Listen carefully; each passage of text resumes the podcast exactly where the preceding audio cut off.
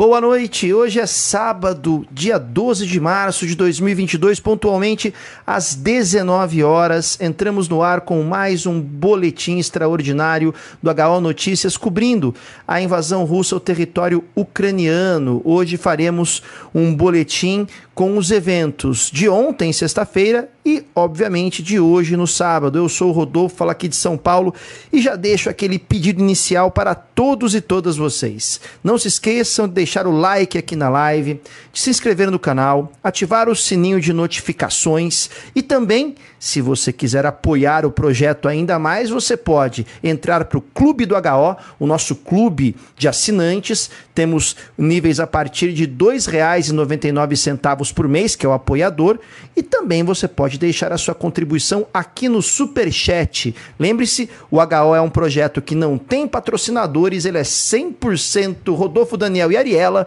então a sua contribuição é que mantém esse projeto de pé, caminhando e sempre com as nossas novidades aqui, tá bom? Bom, eu tô falando aqui de São Paulo e hoje também de São Paulo, respirando os ares, ares paulistanos, Daniel Pereira. Boa noite, Dani, tudo bom, querido?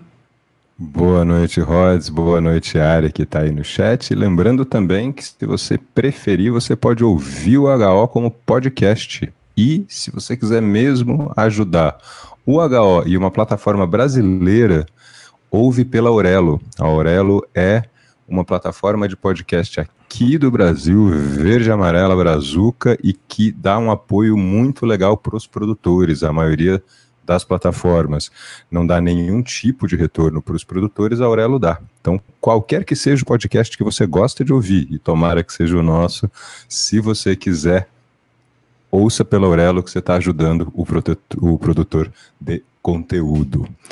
Vamos lá, Rods, que hoje tem bastante coisa, é, né? Pessoal, prepare-se, prepare-se aí, pegue uma cadeira confortável, a sua bebida preferida neste final de tarde, comecinho de noite de sábado, porque como é um resumo do dia de ontem e de hoje, nós fizemos uma cronologia que vai englobar esses dois dias é bastante coisa e tivemos muita movimentação no campo diplomático também e militar. Por isso, Daniel, já vou deixar o mapinha projetado aqui para o pessoal com as últimas atualizações nas movimentações militares para a gente poder começar a nossa conversa.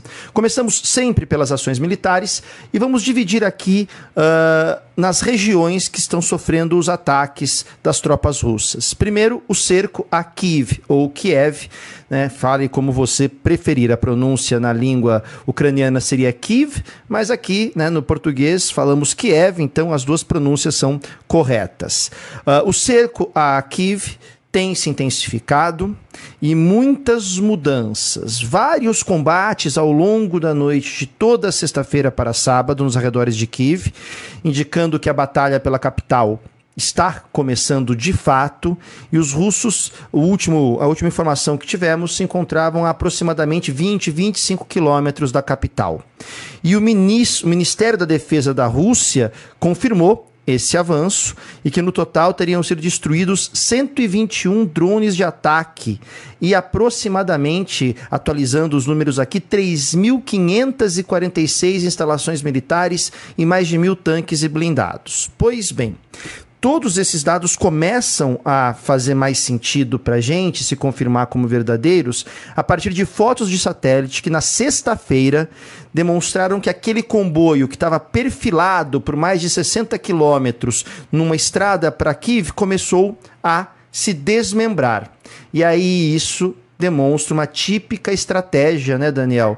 Ficou evidente que era uma estratégia de que essa coluna que parecia estar parada por algum motivo era, na verdade, uma coluna que esperava o momento de se dispersar para fazer ali né, o desenho do cerco. Né? Então, essas fotos, aí no sábado, as imagens de satélite mostraram que essas unidades militares russas estavam de fato se aproximando cada vez mais de Kiev de uma maneira mais dispersa. E também no sábado, tivemos foguetes russos atingindo bases aéreas, uma base aérea na região de Kiev, e aí, obviamente, ficou claro que a batalha por Kiev tinha começado. Inclusive, um centro de reconhecimento de inteligência militar ucraniana foi desativado, ou seja, foi anulado a partir dos ataques russos. Complicado, não é, Daniel? Porque esse era o ponto que considerávamos, né, todos os analistas, nós aqui do HO também considerávamos como o, o grande ponto da guerra, né, a capital Kiev. Sim, agora a gente começa a ver, como o Rodolfo muito bem colocou, essa questão daquilo que pode ser a investida russa de vez. Uh, nós comentamos aqui, acho que foi na live de anteontem, que o Ian Boechat, que é um jornalista brasileiro que está lá, já tinha comentado que ele começou a ver blindados uh, ucranianos nas ruas da capital, e aí a gente fez essa observação, quer dizer, o blindado, se ele já está na capital, é porque a capital está sob né, pressão, senão ele estaria combatendo mais distante, então trazer blindados para a capital já era um sinal. E a gente começa a perceber também né, uma ampliação, daqui a pouquinho a gente vai trabalhar isso com vocês, mas só de vocês olharem no mapa enquanto a gente vai falando, você percebe que o, os ataques estão se espalhando e, ao mesmo tempo, uma Rússia que, que, parece que pegou um pouco mais o jeito da guerra de informação. O Rodolfo colocou os números. É a primeira vez que a Rússia fala do que ela já destruiu. Exatamente. 121 drones de ataque e observação, instalações militares, tanques e blindados. Parece que demorou um pouco para o Ministério da Defesa russo perceber, né, Rods? Agora eles estão começando a divulgar os números do que eles destruíram dos ucranianos, e isso começa, apesar das divergências, a gente nunca acreditar em números de primeira, começa a mostrar que a Rússia está mudando um pouquinho também de discurso nessa questão, né, Rods? Sim, teve analista hoje falando que aquela troca dos oito generais russos que foram uhum. demitidos, entre aspas, né, foram retirados do comando uh, da invasão russa, um dos motivos era a péssima capacidade de comunicação. Comunicação é. com a mídia, de passar as informações. Como temos falado, essa é uma guerra que entrará para a história como, ao mesmo tempo, marcada por ações militares, por ataques aéreos, bombardeios, avanços de tropas, cercos, mas também por uma disputa no campo das informações de forma inédita, de intensidade uhum. inédita, porque acontece em tempo real. E Alguns analistas obtiveram informações de que o Kremlin, e particularmente Putin, estava extremamente irritado com a incapacidade do exército russo, do Ministério de Defesa russo, de dar elementos para o porta-voz do Kremlin, para o Lavrov, né, para o pessoal, para o Peskov, para antecipar as declarações de quem? Do Zelensky e do Kuleba, porque até uhum. agora, até agora, quem está ditando a narrativa, ou quem estava, pelo menos, ditando a narrativa de todo o conflito, era o Kuleba e era uh, uh, o, o, Zelensky. E daqui a pouquinho a gente vai falar um pouco, mais um pouco sobre isso, porque houve uma mudança sim, significativa sim. na postura do Blinken, secretário de Estado dos Estados Unidos, e do dos Kuleba sobre isso. Daqui a pouco a gente vai falar um pouquinho mais sobre isso. Mas é evidente que houve uma mudança de comando na divulgação das informações. E isso faz diferença, principalmente numa guerra que tem que ser justificada para dentro do país também. Então, esse é um ponto fundamental. Então, é um e avanço. Até fora. Né? Sim, sim, sim. O, o, começam a aparecer nas redes sociais no Brasil mais vídeos do lado russo, porque também só estava aparecendo o vídeo da Ucrânia. Agora, de dois, três dias para cá, coincide com a tal demissão dos generais, você começa a ver mesmo aqui no Twitter, em alguns canais, algumas redes, alguns perfis no Instagram, começam a aparecer também os vídeos do outro lado, né, Rods? Exatamente. E houve um comentário hoje, eu ouvia hoje um podcast da BBC falando sobre a troca dos comandantes, e houve um, um comentário de um dos participantes dizendo: é, mas esses, essas, esses comandantes que estão chegando agora, muitos deles são desconhecidos, né? Aí o outro. Outra pessoa que estava participando, que era uma pessoa muito experiente em russa, falou uma coisa muito interessante. Falou: é, mas o Putin também era um desconhecido. Não é porque é desconhecido uhum. que não tem capacidade. A Rússia tem um grande número de pessoas, principalmente no círculo militar, com treinamento e capacidade. Então não pense que essa troca necessariamente significa uma perda de comando, um processo de um hiato, vamos dizer assim, de comando que poderia prejudicar. Isso é opinião de quem estava lá no podcast. Então, pessoal notou isso também, Daniel. Por isso que eu trouxe a informação aqui. Muda o comando, esses oito generais. Uh, começa uma nova, como falamos antes de ontem, começa uma nova fase do conflito. Então, o ataque a Kiev, né, e a outras cidades também, como falaremos agora o próximo tópico, o cerco Sim. a Mariupol.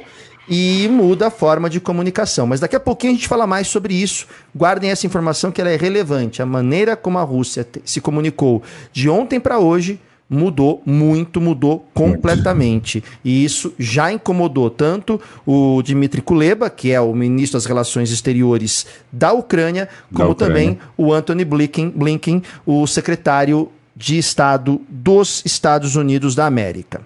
Além do cerco a Kiev, temos também o cerco a Mariupol. E Mariupol a situação está muito grave, muito grave. Na sexta, a cidade foi sitiada e bombardeada a cada 30 minutos. E isso causa um impacto absurdo para a população, porque você tem uhum. as sirenes de ataque aéreo tocando incessantemente e ataques de 30 em 30 minutos é, é, é, inimaginável, porque você não tem tempo para se recuperar do ataque anterior e você começa a entrar num estado de tensão constante. Uma coisa é a tensão esperando pelo ataque, a outra é quando você começa a perceber que os ataques são sucessivos. Isso muda completamente. Tanto que, uh, se não me engano, o prefeito de Mariupol ele deu a seguinte declaração: que foram dois dias de inferno, abre aspas. A cada 30 minutos, aviões chegavam à cidade de Mariupol e trabalhavam em áreas residenciais. Trabalhavam, né? Bombardeavam áreas residenciais, matando civis, idosos, mulheres e crianças. Ele ainda disse, um assessor do prefeito, o Petro Andrushenko, disse que está claro que os russos querem, abre aspas, interromper qualquer evacuação, né, dos civis e excluir o nosso povo. E no sábado, Daniel, houve um foi confirmado um ataque também a uma mesquita. O Ministério das Relações Exteriores, né, o Foreign Affairs, né, do, da Ucrânia, colocou esse Twitter mostrando o ataque à mesquita do sultão Suleiman o Magnífico e sua esposa Roxolana. Em Mariupol foi bombardeada por invasores russos. Mais de 80 adultos e crianças estão escondidos na mesquita. Então, incluindo cidadãos da Turquia, ainda não há número exato de vítimas, não houve confirmação se houve vítimas ou não. E no sábado foi noticiado que os bombardeios a Mariupol estão impedindo os processos de evacuação dos civis. E aí, Daniel, é um fato que tem a ver com a crise humanitária, mas temos que colocar aqui. Já há relatos de saques, confrontos violentos uhum. entre civis em busca de suprimentos, porque não tem comida, porque não tem água. A cidade começa a entrar numa situação absolutamente desesperadora, né?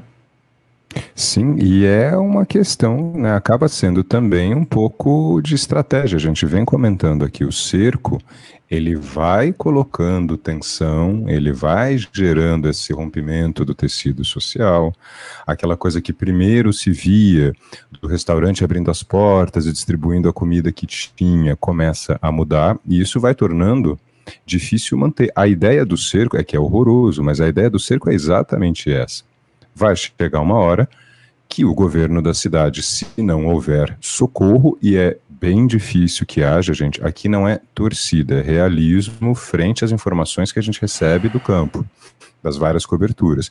Não parece haver uma chance de uma contraofensiva romper o cerco a Mariupol, pelo contrário, ainda mais agora com o ataque a Kiev e a dispersão dos ataques pelo resto do território.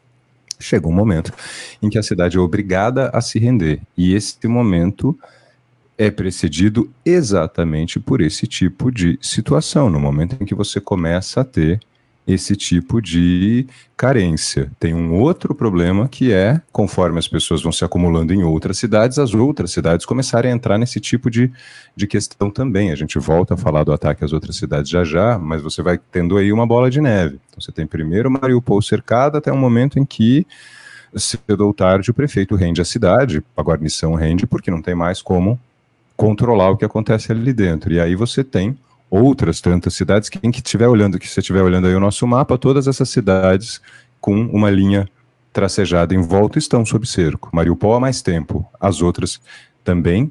A Rússia conseguiu fechar o cerco a várias cidades nos últimos três dias e a tendência é que essa situação vá se acumulando nessas outras cidades também. Né? A, a lógica do cerco é justamente essa: ela faria com que a cidade se rendesse sem ou reduzindo a aspas necessidade de, um, de uma entrada armada violenta. No momento em que a cidade se render, você não tem que entrar com toda a força. É estratégia. A gente falar assim é, é, é frio, a gente sabe disso, mas é, esse é o cálculo militar. Deixa, deixa quase morrer de fome, porque aí, quando a cidade se render, a gente não precisa entrar para o enfrentamento. Mariupol está bem perto desse ponto. Tivemos uma notícia também do sequestro do prefeito de Melitopol por tropas Melitopol. russas. Né? Mas voltando à questão de Mariupol. Na sexta, tropas separatistas apoiadas pela Rússia captaram a cidade de Volnovakha. Se fala Volnovakha, se escreve Volnovakha, mas se fala Volnovakha. E por que, que essa cidade era importante? Porque ela é estrategicamente a porta de entrada para o norte de Mariupol. Então uhum. os ataques não estão só em Mariupol, mas ao redor da cidade também. Fica ali pertinho do mar de Azov. E né, no sábado, hoje veio o relatório de que a cidade de Volnovakha está completamente destruída. Completamente destruída. Segundo o governo da própria cidade, a cidade não tem a menor condição de, de dar guarida, moradia para mais ninguém. A cidade tem que ser evacuada porque ela está completamente destruída. Uh, Kiev e Mariupol eram duas das principais cidades que restavam aí nessa estratégia russa que nós noticiamos em outros boletins aqui no HO, foram é, estudadas a partir de uma informação que vazou de um plano de 15 dias de avanço uhum. dessa primeira parte da ofensiva russa. Mas não parou por aí, tivemos ataques a outras cidades. Na sexta-feira, a Rússia comunicou que conseguiu anular o funcionamento de dois aeródromos, um na cidade de Lutsk e outra na cidade de Ivano-Frankivsky. Uh, o porta-voz do Ministério de Defesa russo, o Igor Konashenkov, disse que esses objetivos já estavam traçados e foram alcançados com pleno êxito. Então, Daniel, aquela questão que você tinha comentado, né? Que a, o ataque russo ele seria feito em várias frentes, mas não ao mesmo tempo, e que a invasão russa se desenvolveria por etapas. Como nós destacamos também em outros boletins, a velocidade e, e principalmente a superioridade aérea que a Rússia esperava encontrar com facilidade, ela não conseguiu atingir, o que atrasou esses planos. Né? Então, talvez esses ataques todos feitos agora, eles tivessem sido previstos para antes, né? mas eles estão se confirmando. E só para colocar mais um, um ponto sobre esses ataques também, mas a guerra do Twitter, né? Temos aí um slide mostrando o Reino Unido confirmando o ataque a mais uhum. cidades na região oeste da Ucrânia, como Lutsk e Ivano-Frankivsky, e atenção para uma informação desse tweet que esses ataques foram feitos principalmente por forças terrestres, não por ataque aéreo. E essas forças terrestres russas dependiam principalmente de munições burras, as chamadas munições não guiadas, e que, portanto, têm grandes chances de atingir civis, né? Porque se não é um míssil teleguiado, Exato. óbvio que não há tanta precisão assim no ponto de impacto dessas munições, dessas bombas. É, ou Cherniv, como o pessoal fala também, está cercada, Kharkiv cercada e ataques em Dnipro. Daniel, o que, que você pode falar para a gente? Vamos lá de volta dessa situação, né? Sim, projeta o mapa para a gente, por favor, Rods, para o pessoal dar uma olhadinha.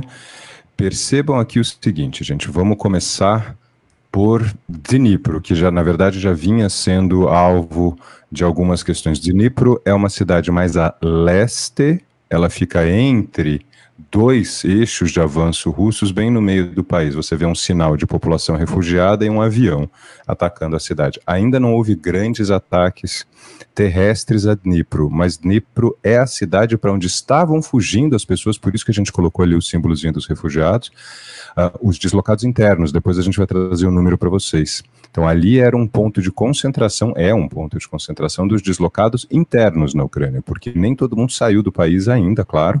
Né? Os deslocados internos são muitos e ali é um ponto de concentração. Por causa da estrutura logística, por uma série de questões. Se Dnipro começa a ser atacada, você cria mais um problema humanitário nesse sentido.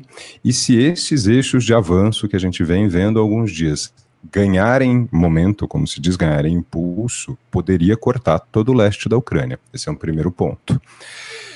Pode, inclusive, haver uma aceleração, por quê?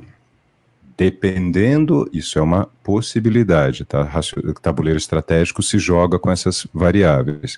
Dependendo de comandar a batalha de, de, da capital de Kiev ou Kiev, talvez, e já há uma discussão nos círculos militares, o governo da Ucrânia seja obrigado a evacuar o leste, até para não ficar fechado aí, veja que é possível cercar essas tropas no leste. Se Dnipro cair, fica ainda mais difícil de sair, e há quem diga que o, o, o certo agora para o governo seria recuar do leste, abandonar o Donbass para levar essas tropas para Kiev. Esse é um primeiro ponto. Agora, do outro lado, como o Rodolfo bem destacou, você tem aí Ivano-Frankivsk e Lutsk que são aeroportos atacados, num momento em que o Ocidente busca formas de abastecer a Ucrânia num momento em que a própria Rússia já disse que suprimentos ocidentais poderão ser atacados, você vai lá e destrói aeroportos, que seriam a maneira mais rápida de entregar esses suprimentos na Ucrânia, ainda que seja arriscado. Aí, algumas pessoas estavam acompanhando a discussão na internet, e aí tomem um cuidado. Gente. Pô, mas aí quem que vai voar no espaço aéreo ucraniano em guerra? Mas aí dá na mesma você transportar isso por terra, gente. Hum. Com a diferença que pelo ar é mais rápido. Então, assim, uma vez que se assume o risco de levar armamento para dentro da Ucrânia, Ucrânia por terra ou pelo ar é arriscado e a Rússia já ameaçou atacar qualquer um. Agora, pelo ar é mais rápido. No momento em que a Rússia destrói aeroportos que poderiam ser usados para suprir a Ucrânia, você vai percebendo aí uma manobra logística diferente. Então a gente começa a ver um cenário nada indica que a Rússia vai desistir desse conflito, a gente começa a ver um cenário logisticamente bem complicado para a Ucrânia, né, Rod?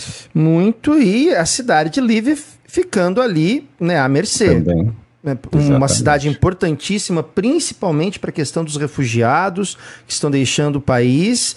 E olhando, se você pegar as edições anteriores dos nossos boletins e acompanhar o avanço dos mapas, né, é, são avanços estratégicos. Né? Você não tem que conquistar todo o território, você conquista pontos estratégicos. Né? E aí nota-se que Lviv vai ficando, Lviv, perdão, vai ficando isolada. É, hum. Pois bem, pois não, Dani.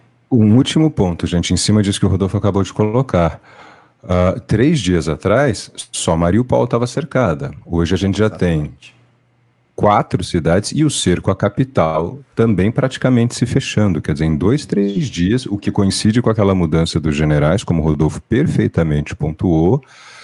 Apesar, é, e é interessante a gente, o Rodolfo sempre frisa muito a questão do discurso, é importante. Uh, apesar de ter havido pouco avanço, a mídia já trata como avanço. Até pouco tempo falava-se: o exército russo está parado. Agora há pouco avanço. Há avanço. Então a gente começa a ver um cenário é. complicado para o Zelensky. O próprio Zelensky já, já comentou algumas coisas nesse sentido. Depois a gente traz para vocês, né, A gente vai trazer essas análises porque mudou muita coisa no discurso, principalmente da OTAN e dos Estados Unidos. Quando eu falo OTAN, dos países que fazem parte da OTAN, obviamente. A gente vai ver que houve uma mudança significativa e houve até uma polêmica aí envolvendo o primeiro-ministro de Israel e também o Zelensky, que a gente vai comentar um pouquinho, mas daqui a pouquinho. Vamos lá. Uh, outra informação importante do ponto de vista militar é referente a Belarus, que Belarus estaria uh, se posicionando, ou seja, deslocando suas tropas naqueles famosos exercícios e blá blá blá, aquela coisa toda, mas colocando as tropas numa posição cada vez mais evidente de ataque.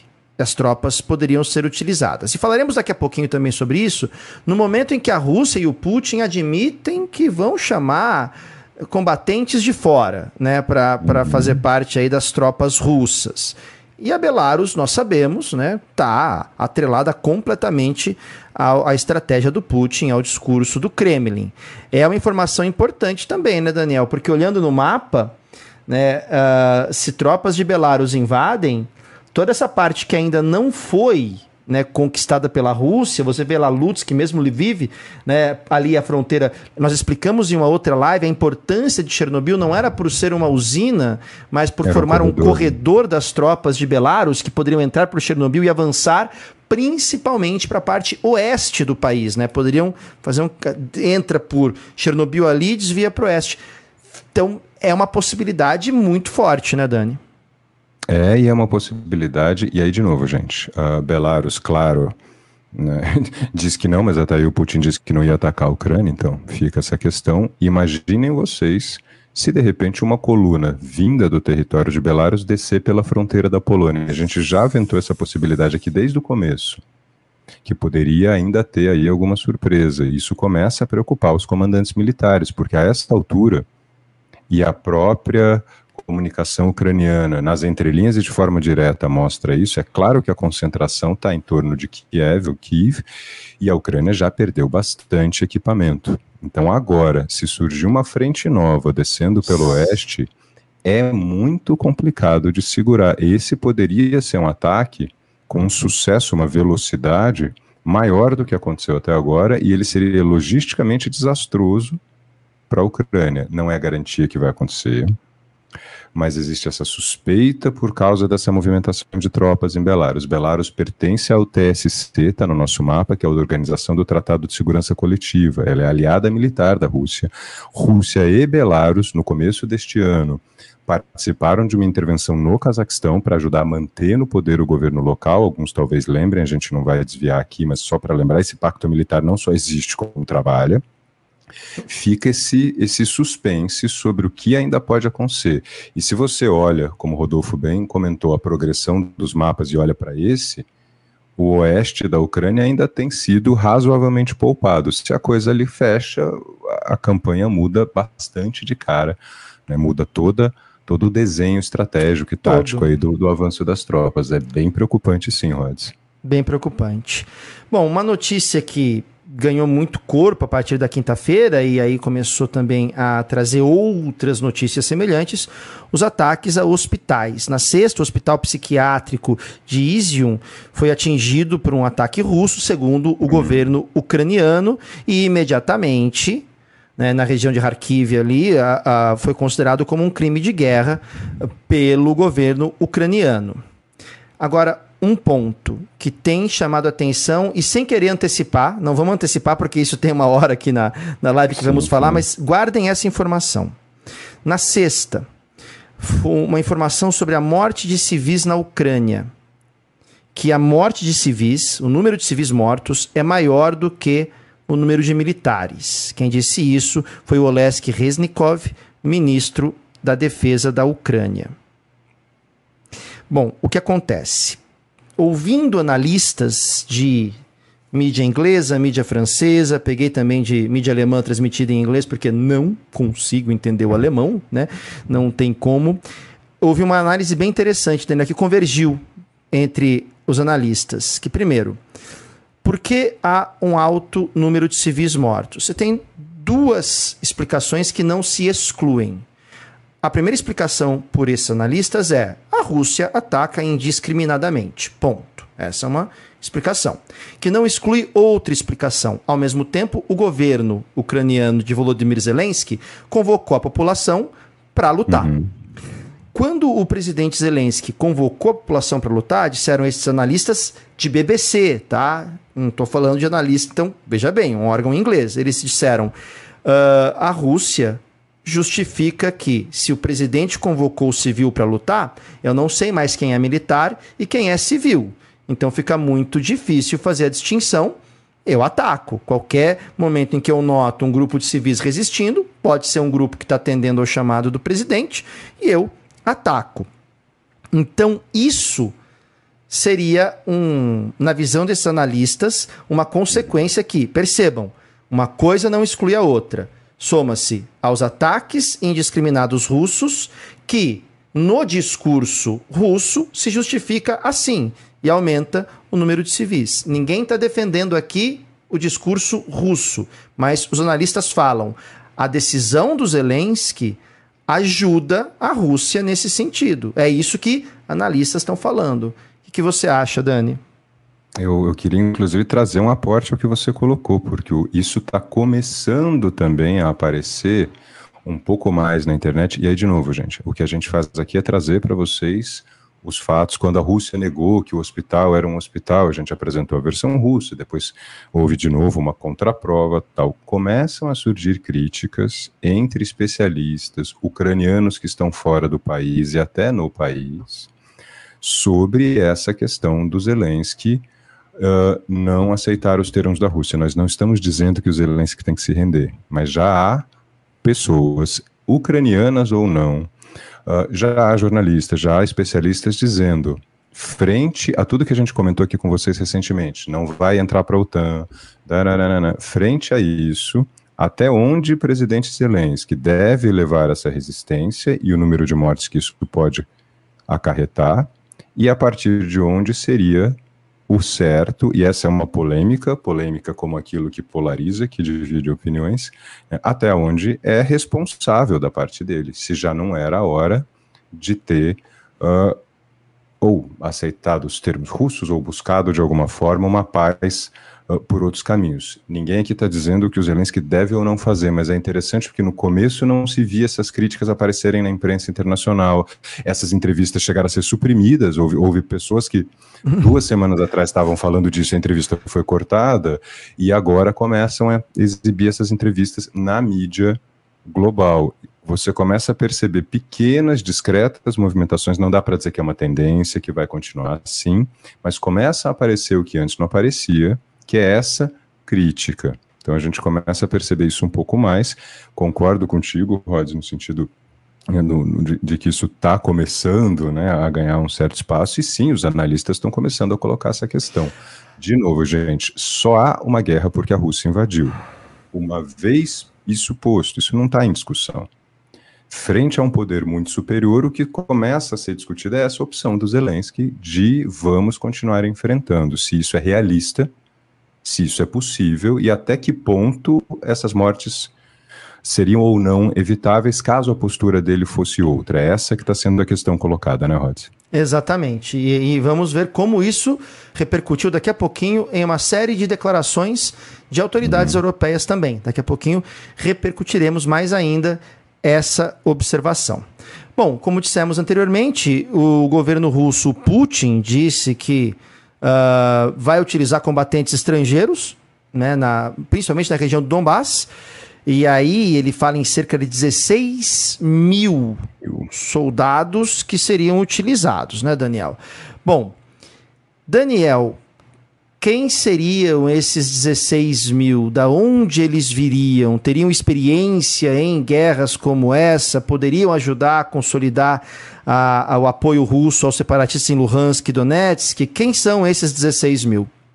Isso começa a aparecer agora também, gente, e é um tema que a gente tinha tratado aqui já em edições anteriores.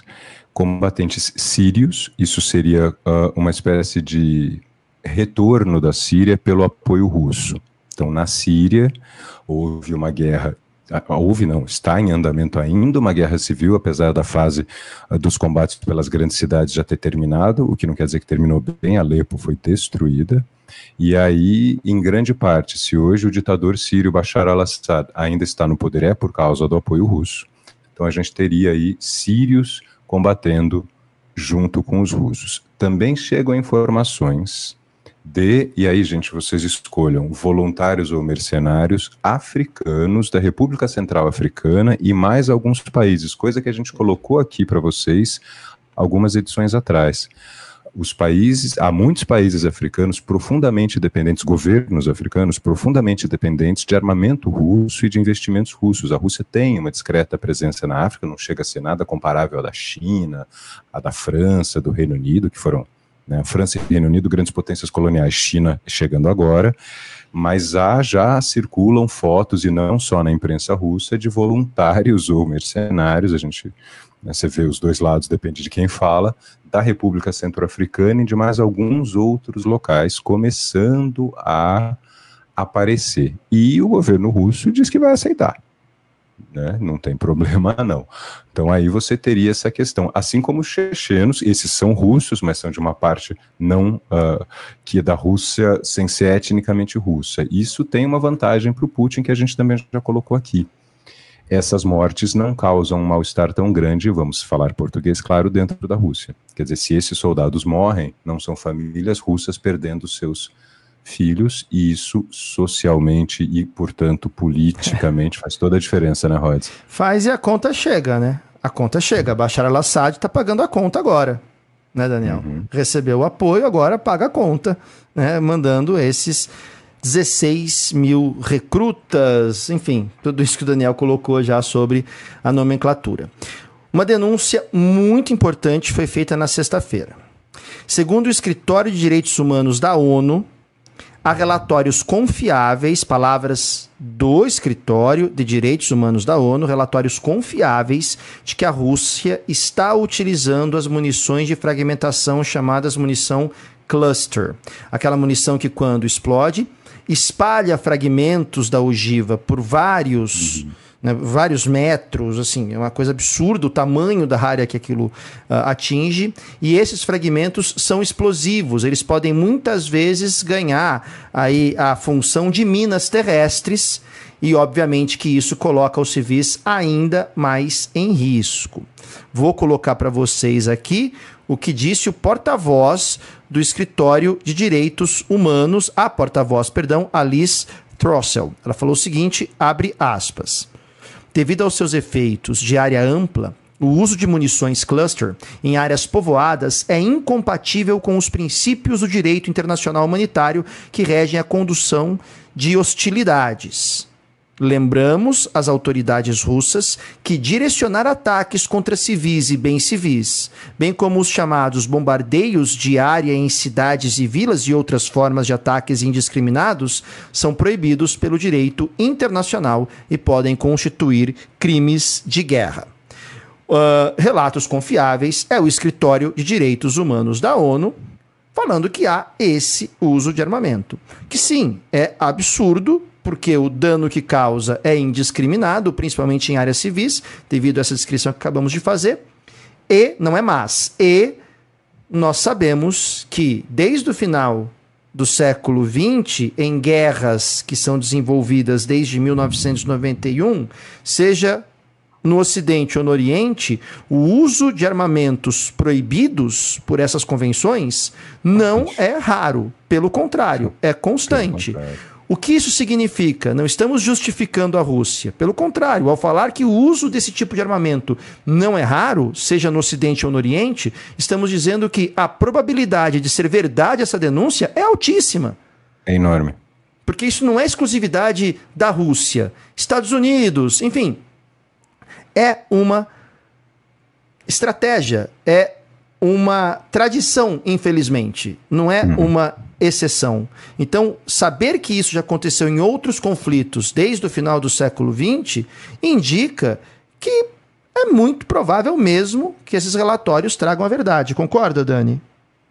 Perfeito. Quase todos os grandes, quase todos os países envolvidos em ações militares recentes, gente, Estados Unidos, Rússia, Síria, uh, várias guerras que a gente não acompanha, como a guerra civil que está ocorrendo agora mesmo na, na Etiópia, Israel, né?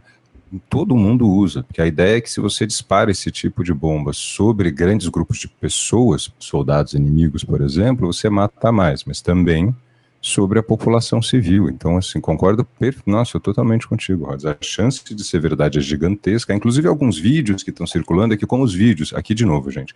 Não, eu vi o vídeo, eu também vi. o problema é que na ausência de, de algo que identifique claramente o local, a gente nunca sabe Hoje em dia, infelizmente, com as redes sociais, a gente tem sempre que falar, tá, ok, mas eu preciso ter certeza que isso foi lá. Isso, quando eu se diz eu preciso ter certeza, não é não foi. É só que é um vídeo sem fonte, sem uma placa, eu não consigo ler aquilo, né, que, que, identifique o exato local e o momento. Mas há vídeos nesse sentido. Se esses vídeos tiverem realmente sido feitos na Ucrânia agora, dá para perceber pelo padrão de explosão que é a bomba de fragmentação. E como todo mundo usa isso em guerra, né, de todas as intervenções do fim do século XX para cá, a chance é imensa, porque elas são, e aí de novo, gente, é, essa frase, as frases são de uma frieza péssima, mas elas são extremamente eficientes para que o atacante atinja o objetivo do seu ataque. É isso. É isso. Então, friamente é isso, né, Rod?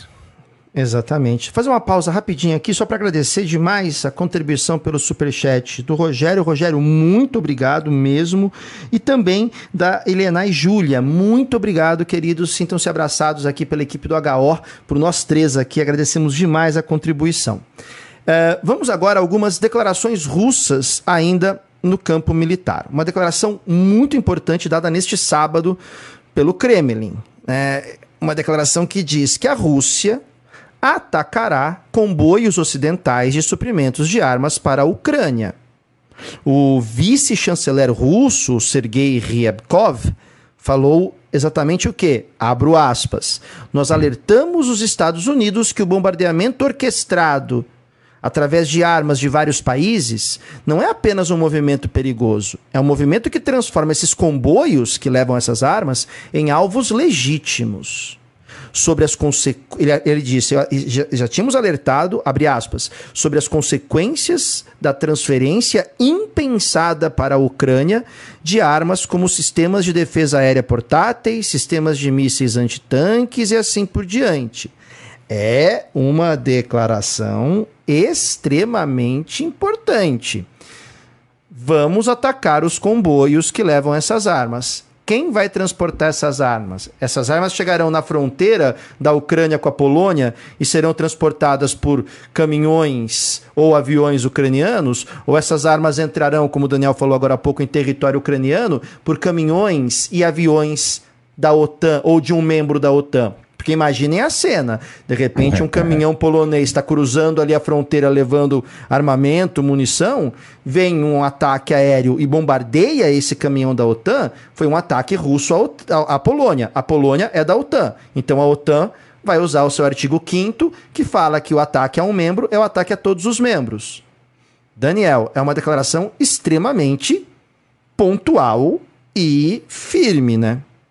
E ela tem endereço certo, né? Alertamos os Estados Unidos. Não é nem, ela não foi nem um pouco vaga. Eu Exato. O, essa declaração ela já, Exato, é, ela já é firme na, na, quarta palavra. Alertamos os Estados Unidos. Eu não me lembro. E aqui de novo, gente, o eu não me lembro é porque eu realmente não lembro, não quer dizer que não tenha acontecido, porque a gente já analisou tanta declaração que Nossa a gente senhora. se perde vocês não entendam mal, não é nenhum argumento de autoridade, pelo contrário, é muito franco. Mas eu não me lembro de uma declaração diretamente apontada com esta força para um único país. Nós já vimos declarações do tipo: quem ajudar a Ucrânia pode ser alvo, os países que ajudarem a Ucrânia podem ser alvo. Agora não. Agora, os Estados Unidos né, são alertados. E aí você tem essa, essa questão. Eu acho fortíssima, fortíssima e ela vai com endereço, né? Vai com endereço bem, bem claro. Uma pausa aqui para agradecer a contribuição no superchat de uma pessoa muito especial, meu irmão, Rodrigo é, Neves. É, é, quem eu acho que é, eu é, fiquei é, na irmão. dúvida. Rô, obrigado, querido. Um beijo no seu coração, morrendo de saudades. Espero que possamos nos ver muito em breve. Um beijo, meu querido. Obrigado pela contribuição. Tá vendo, Daniel? O, é. boletim do HO também trazendo essa, esse afeto família. Né, fraternal. Obrigado, Rô. Beijo, querido.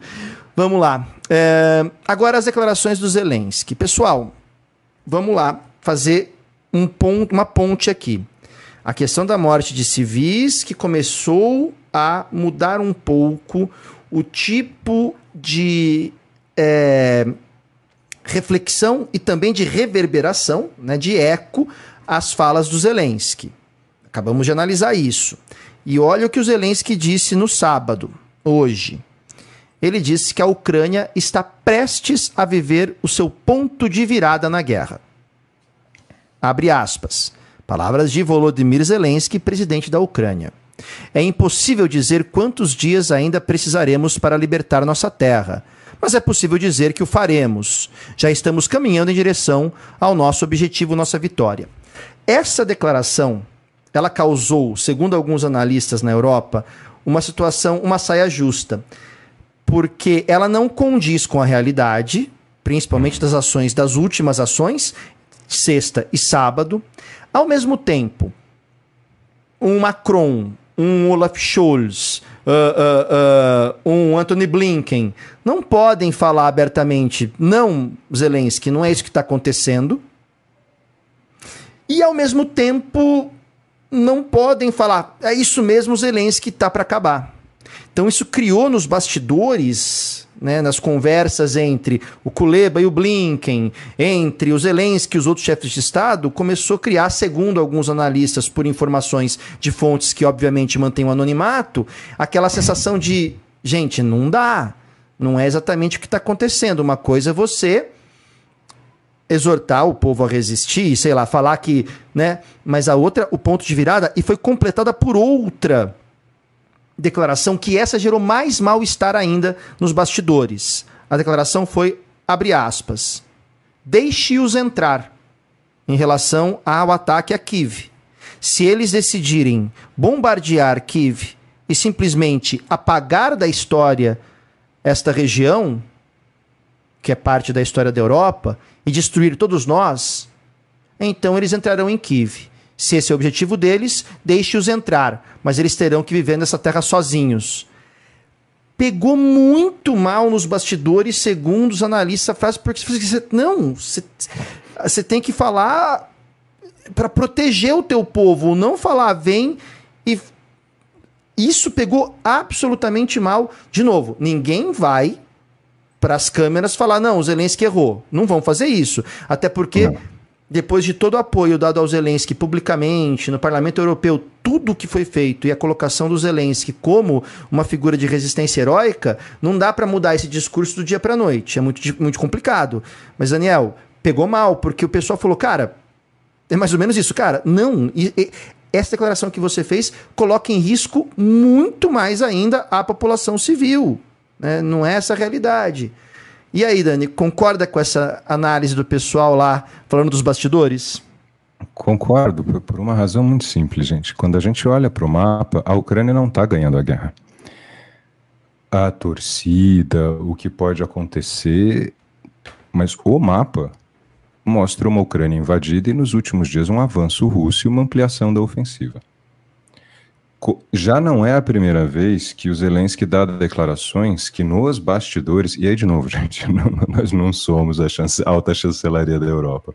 Já houve essa reclamação nos bastidores por parte de algumas lideranças europeias no sentido né, das declarações que o Zelensky vai dando e vai deixando os aliados numa situação como essa que o Rodolfo descreveu perfeitamente. Eu não posso negar, eu não posso apoiar, não é bem isso.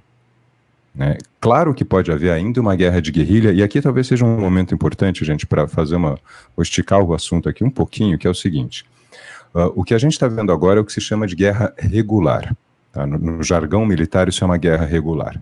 Assimétrica, porque são duas forças diferentes, é uma né, mais regular. Ou seja, há dois exércitos e dois estados se enfrentando. Essa, perfeito, irmão. Essa, isso não foi combinado, mas trabalhar com o Rodolfo é isso. Essa é uma guerra. mas é verdade, eu não te a gente não, eu não ia entrar nesse tema e tá aí. Obrigado, é sensacional. Essa é uma guerra, a guerra regular, que a Ucrânia dificilmente consegue vencer. Depois, numa segunda fase, o que pode acontecer, o que se chama popularmente de guerrilha, que é a guerra irregular, que é naturalmente assimétrica, porque é sempre entre forças de né, poderes muito distintos, e essa é o pesadelo de qualquer exército de ocupação. Mas a guerra, como a gente vê hoje, com o enfrentamento de dois exércitos, com as suas hierarquias, com seus militares profissionais, com seus tanques de guerra, aviões e armamentos, essa é absolutamente desfavorável à Ucrânia. O que aconteceria depois numa guerrilha, aí é muito difícil de prever.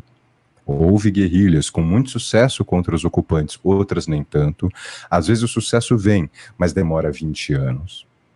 É, a gente tem uma série de questões aí para pensar. Nesse campo, no campo da guerra regular, uh, uh, o próprio Zelensky, que a gente comenta daqui a pouco, admitiu mais de uma vez o quanto o equipamento está fazendo falta. Não, Dani, mas eu vi nos vídeos que o pessoal está usando táticas de guerrilha. Sim, o exército ucraniano está adotando táticas de guerrilha, mas ainda é uma guerra entre exércitos que contam com uma hierarquia, uma estrutura logística, e no final ainda é uma guerra feita basicamente por profissionais, por enquanto, que é uma característica também da guerra regular. Essa guerra é muito difícil da Ucrânia vencer. O depois, porque, porque a gente tem visto muito essa questão, será que depois não vai ter guerrilha? É, aí a gente não sabe como é que vai ficar o cenário. Seria que irresponsável arriscar qualquer cenário por depois, e aí sim pode virar um pesadelo, pode não virar. Do jeito que está, com o mapa que a gente mostrou para vocês tantas vezes, a Ucrânia não está ganhando. Ela sim, sim, sem sombra de dúvida, surpreendeu pela resistência, surpreende pela longevidade. As ações ocidentais em apoio foram muito rápidas e muito surpreendentes também. Isso certamente mudou o que poderia ser uma vitória russa rápida, mas achar que a Rússia vai perder essa fase do conflito é muito mais torcida do que análise fria se a gente olhar para os números. E mais uma vez, por desgaste, a Rússia tem uma margem para se desgastar em equipamento e soldados maior do que a Ucrânia. Então, esse é um ponto importante. E uma declaração dessa vai na contramão. O Rodolfo colocou perfeitamente, não condiz com a realidade. A realidade agora, uma campanha de guerrilha depois, aí é outro cenário completamente diferente, muda tudo, né, Rods? Porque aí você pega e passando pro. Agradecendo também aqui já a contribuição no Superchat do Jerry Lee. Jerry Lee, muito obrigado, querido. Sinta-se abraçado também. E fazendo uma ponte com isso que o Daniel colocou, por exemplo, uma declaração na sexta-feira uh, de que 280 escolas foram atacadas desde o início da invasão. E aí, o que foi dito, segundo o ministro da Educação da Ucrânia, o Sheri Carlet, deve ser assim que se pronuncia, abre aspas.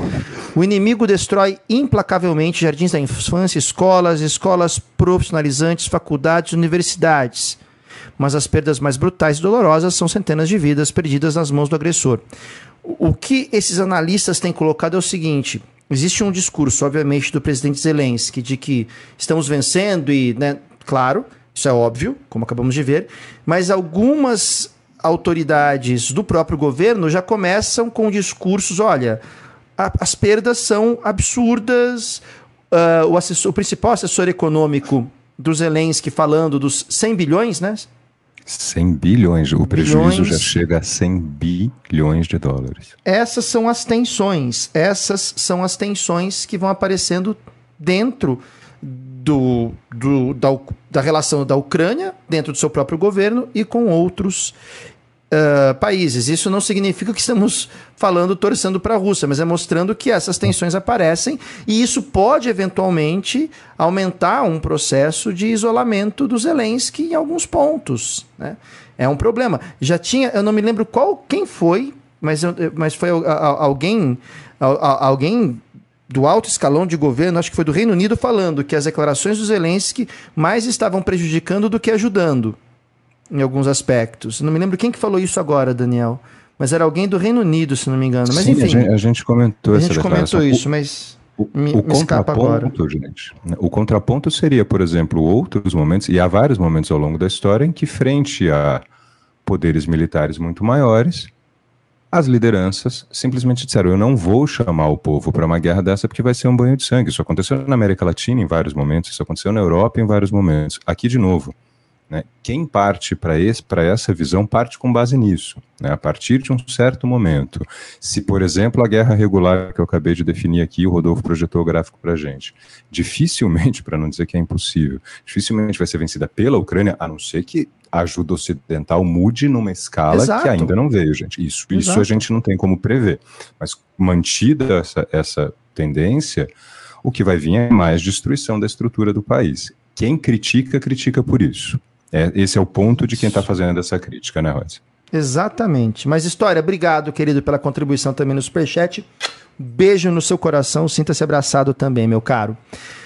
Vamos lá, pessoal. Feito isso, uh, foi divulgado um boletim pela ONU de aproximadamente 1.300 soldados mortos da Ucrânia. O da Ucrânia. O, o Zelensky disse isso, perdão, o Zelensky. O Zelensky colocou 1.300 soldados mortos.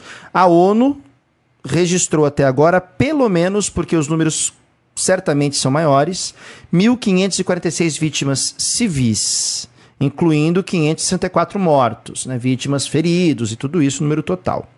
Lembrando que o número pode ser muito maior. Agora vamos lá. Provavelmente é. Provavelmente é, não tenha dúvida, infelizmente. Sim, infelizmente. As declarações no campo da diplomacia. Na sexta-feira, a Kamala Harris, a vice-presidente dos Estados Unidos, visitou a Romênia e, junto com o presidente Klaus Johannes, ofereceu apoio dos Estados Unidos aos pedidos de uma investigação internacional de crimes de guerra contra a Rússia. Tem aumentado muito essa esfera da guerra. Uhum. Né? A Rússia, não há dúvidas, a não ser de novo que seja feito para a guerra terminar um acordo como se fosse uma grande pizza a lá Brasil, a não ser que isso aconteça, a uhum. Rússia, os comandantes russos, o Putin, eles serão julgados por crimes de guerra. Ponto. Isso parece óbvio e indiscutível. Claro que tudo pode ser revertido, mas parece que não é o caso. E aqui uma declaração que foi absolutamente uh, esclarecedora de tudo uhum. aquilo que o Daniel sempre fala sobre a China. De que a China é a potência que mais toma cuidado com as palavras, porque, em primeiro lugar, para a China estão os seus interesses, em segundo lugar, os seus interesses, em terceiro lugar, os seus interesses. Né? E os dos outros só aparecem quando beneficiam os seus interesses, porque isso se chama realpolitik. Exato. O primeiro-ministro da China definiu a situação na Ucrânia como desconcertante o primeiro-ministro é o Lee Keqiang, ele disse que é uma situação desconcertante e que é importante, abre aspas, muita atenção, abre aspas, apoiar a Rússia e a Ucrânia nas negociações de cessar fogo. Ele não respondeu a nenhuma pergunta numa entrevista para a agência Reuters sobre se a China vai se abster de condenar a Rússia ou não. Mas ele disse: temos que apoiar quem? a Ucrânia e a Rússia para o cessar-fogo. E é uma situação desconcertante. Daniel, por favor, o que, que você sempre fala da China para gente? É, é, o que a gente vem trabalhando aqui, né, gente? Quem está acompanhando a nossa cobertura, a China não dá ponto sem nó, escolhe muito bem as suas palavras e não houve um único momento em que a China frontalmente criticou a Rússia, o máximo que ela faz é isso. Olha, é preocupante, mas não houve uma declaração de alto escalão que fosse uma condenação unilateral à Rússia, ou seja, só contra a Rússia, sempre com a questão do discurso da paz, do diálogo, de que é preciso adotar uma solução, mas jamais dizendo a Rússia está errada e é necessário parar. Nunca. A China, a gente vai ver ainda na parte econômica, né, Rods? A China está pensando uma série de questões. A China analisa com muita calma esse conflito e, de novo, como o Rodolfo tão bem trabalha, a questão da análise, do, da análise de discurso é essencial, gente. A China, pelas palavras da diplomacia chinesa e nada na diplomacia é feito sempre ser pensado, você percebe que não há uma condenação à Rússia. Quando é para perguntar diretamente, eles se esquivam e a gente fica sempre ali esperando o próximo movimento chinês. A China ah. não se adianta. A China não se adianta. Ah, mas uma hora ela pode mudar. Se a China mudar é porque ela enxergou alguma coisa que ela ainda não, e que talvez, tá vendo, né, E que talvez só apareça para nós daqui 50, 100 anos, porque é, a escala é, de tempo de análise chinesa, como você sempre diz, é outra, né? É outra, é outra. China, e a China é peça-chave nessa questão. Então, é. assim, essa posição chinesa interfere num monte de coisa, né, Rhodes? A China sabe que é um transatlântico e sabe, como todo transatlântico, curvas são feitas com muita antecedência. Né? Quando você tem um transatlântico, coloca velocidade máxima você não consegue fazer a curva, você bate no iceberg. Tá aí o Titanic que não nos deixa mentir, né? Então, né, para não ter um destino Titanic, a gente vem comentando mudanças, por exemplo, né, nas escolhas econômicas da China, que aparentemente não fazem sentido agora, porque desaceleram a economia tal. Mas quando você projeta para os próximos 10, 15 anos, você percebe que tem uma visão de futuro ali muito perspicaz. Se certo ou errada, uhum. aí caímos no campo né, dos valores, cada um vai escolher a sua posição, como o Daniel sempre fala, numa situação polêmica, né? Polêmica porque divide opiniões, polariza opiniões. Muito bem. Na sexta-feira, ainda, o chefe de política externa da União Europeia, o Josep Borrell, disse que a União Europeia pretende dobrar a ajuda militar à Ucrânia. Dobrar. Ele disse que toda a Europa está ciente de que tem que aumentar o apoio para a Ucrânia e não tem dúvida que a União Europeia aprovará esse orçamento. E, Daniel, mais um slide aqui para a gente falar um pouquinho. Outra declaração no sábado: os Estados Unidos acusando a Rússia de violar, violar princípios de segurança nuclear. Quem disse isso, a secretária de Energia dos Estados Unidos, a Jennifer Granholm, dizendo, abre aspas, estamos monitorando relatos de danos a uma instalação de pesquisa em Kharkiv. O risco de segurança a curto prazo é baixo, mas os disparos russos contínuos contra instalações nucleares devem cessar.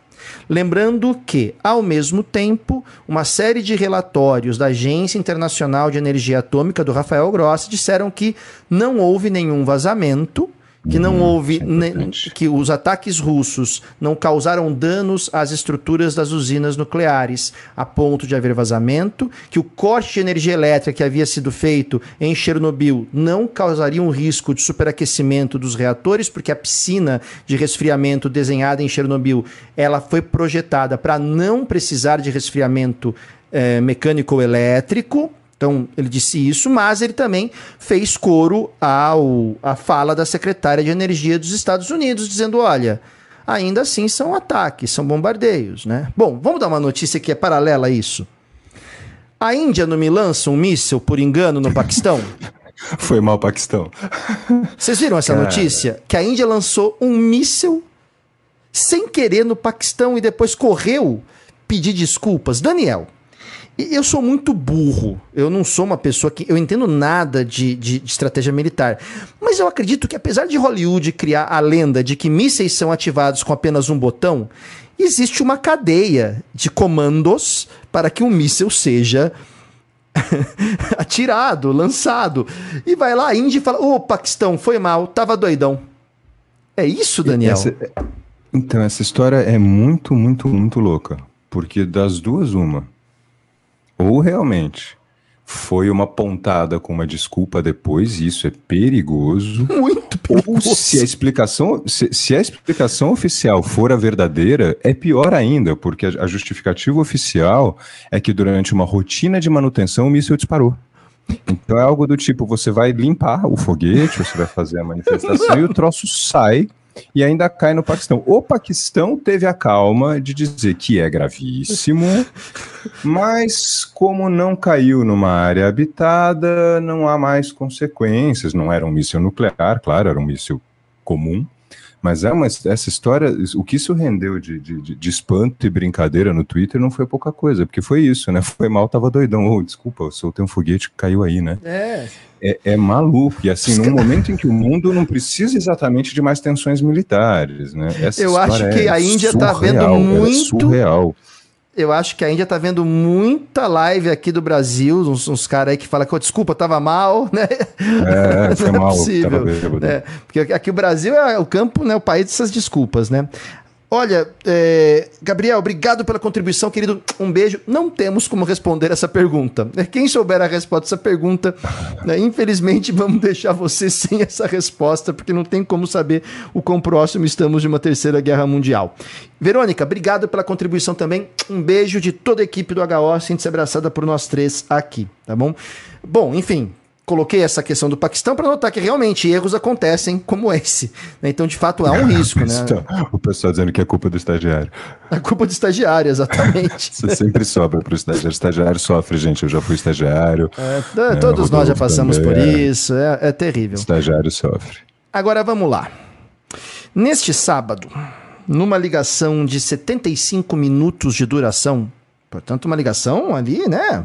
Daquelas importantes. Uh, Olaf Scholz e Emmanuel Macron, então chanceler da Alemanha e o presidente francês, uh, exigiram o termo foi esse: exigiram de Putin um cessar-fogo imediato, imediato, para que ocorram ali todo o processo de evacuação dos civis, das cidades, tudo isso. Pessoal, exigir foi o termo. Aí qual foi a resposta dos né, assessores do Scholz e do Macron? Que não detectamos a disposição do Putin de acabar com a guerra. E que o Putin também falou sobre o estado real das coisas e disse que o Kremlin tem provas de vários atos flagrantes de violação das normas do direito internacional pelas forças ucranianas.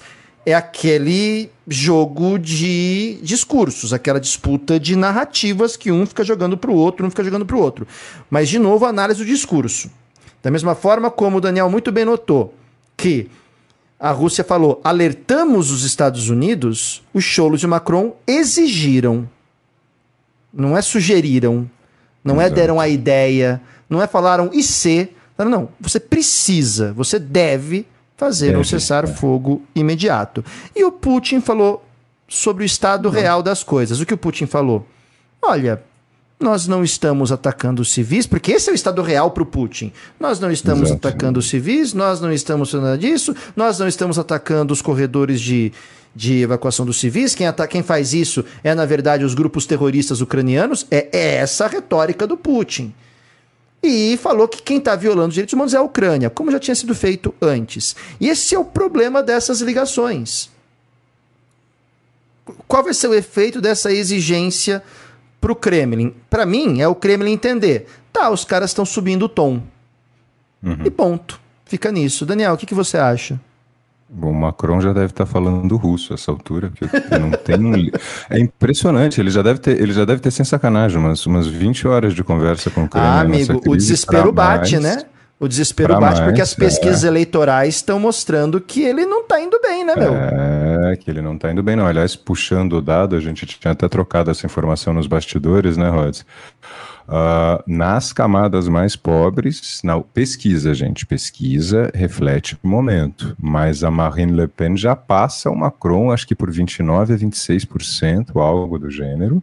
Ela cresceu é, 12 na... pontos da última pesquisa para essa. E ele caiu 7, né? Então a gente tem aí sim. Então achei o dado aqui, eu estava procurando o, o dado para enquanto a gente fala. Marine Le Pen com 29%, Tá? Pesquisa do, da BVA para a eleição presidencial francesa, intenção de voto entre os trabalhadores de menor renda.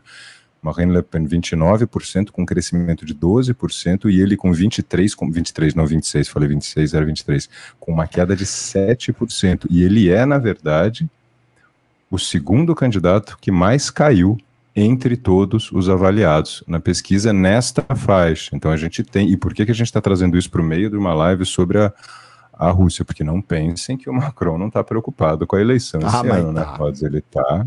A gente vai. E aí você.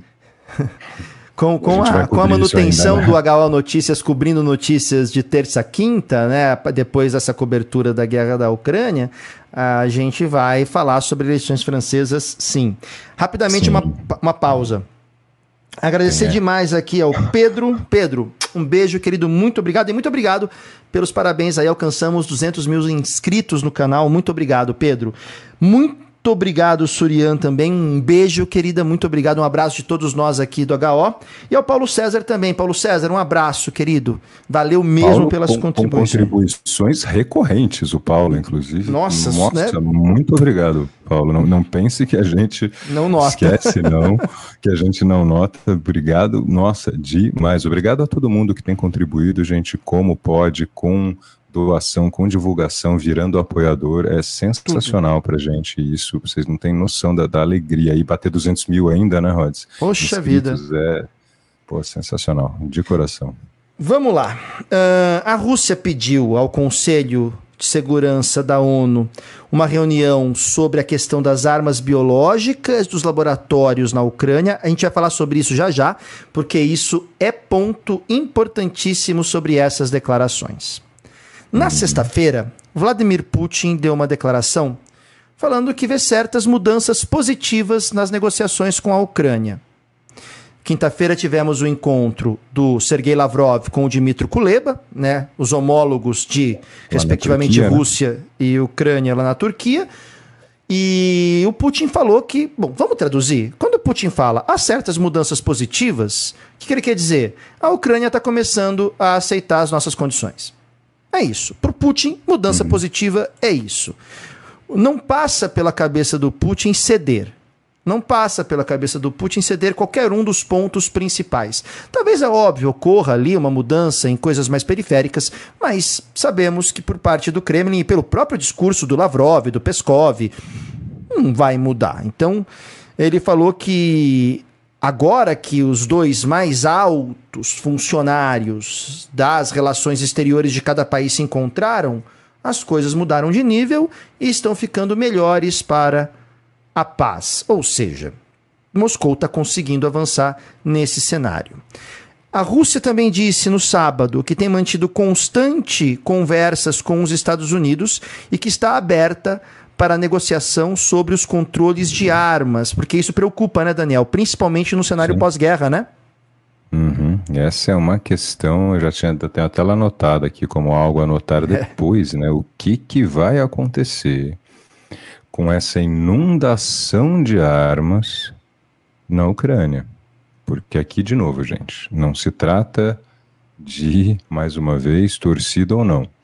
Armas depois de guerra, aquelas que não tiverem sido usadas, se não houver controle, elas se espalham e elas vão parar nas mãos, sabe-se lá de quem. Isso é uma outra crítica que tem começado a aparecer. Frente à invasão russa, e a essa ânsia de garantir à Ucrânia que ela possa se defender, a quantidade de armamento que foi canalizada para dentro da Ucrânia não é pouca. Primeiro, esse armamento pode cair nas mãos da própria Rússia. Segundo, a dúvida é depois o que, que vai acontecer. Há exemplos perigosos de circulação de armas pós-conflitos, aliás, o próprio fim da União Soviética, de uma certa forma, é um exemplo disso, porque o que saiu de fuzil pelo mundo não foi coisa pouca, hum. e é, essa é uma preocupação. Ainda mais porque um país destruído por uma guerra vai ter dificuldade, por exemplo, de controle de fronteira. Dentro da própria Ucrânia, com quem que essas armas vão ficar? Então a gente tem uma questão aí que é algo gravíssimo no sentido de que merece atenção, né, Rod? Ah, e o vice-chanceler russo, Sergei Ryabkov, disse que as conversas sobre o controle de armamentos anteriores à invasão da Ucrânia não têm mais valor. Uhum. Temos que começar novas conversas, até porque a Rússia informou, segundo a, a agência de notícias Belta de Belarus, que vai fornecer armas modernas de últimas gerações para Belarus. Para Belarus. Então, quer dizer, eu estou aberto para conversar sobre a questão dos armamentos. Mas tudo aquilo que existia antes da guerra da Ucrânia não vale mais. Esquece. Então agora é começar de outro patamar. E, Dani, e ainda tem é, uma, uma, uma, indiretinha aí, que são os tratados sobre as armas dos próprios dos dois próprios países. Quer dizer, além da questão do que fazer com as armas que, que sobrarem da crise da Ucrânia, essa tensão porque isso já vinha de governos anteriores, né, a rediscussão de tratados como SALT, o START, os tratados para limitar olá, tá na tela. nucleares. Perfeito, irmão. Essa é uma outra discussão. Né? Será que vai haver disposição para conversar sobre limitar arsenal nuclear, ou até o, o, o convencional, num certo aspecto, depois dessa crise? Então aqui tem uma dupla questão. Essa questão, se me permite, irmão, tem duas camadas. Tem a questão local desse armamento todo, e a gente tem exemplos trágicos, e tem a questão global de como que essas duas superpotências militares vão depois uh, ter clima, para usar um português nada técnico, mas né, para conseguir discutir limitação de armamento. É grave, é bem grave. É Gravíssima. E agora, a pressão internacional sobre Volodymyr Zelensky.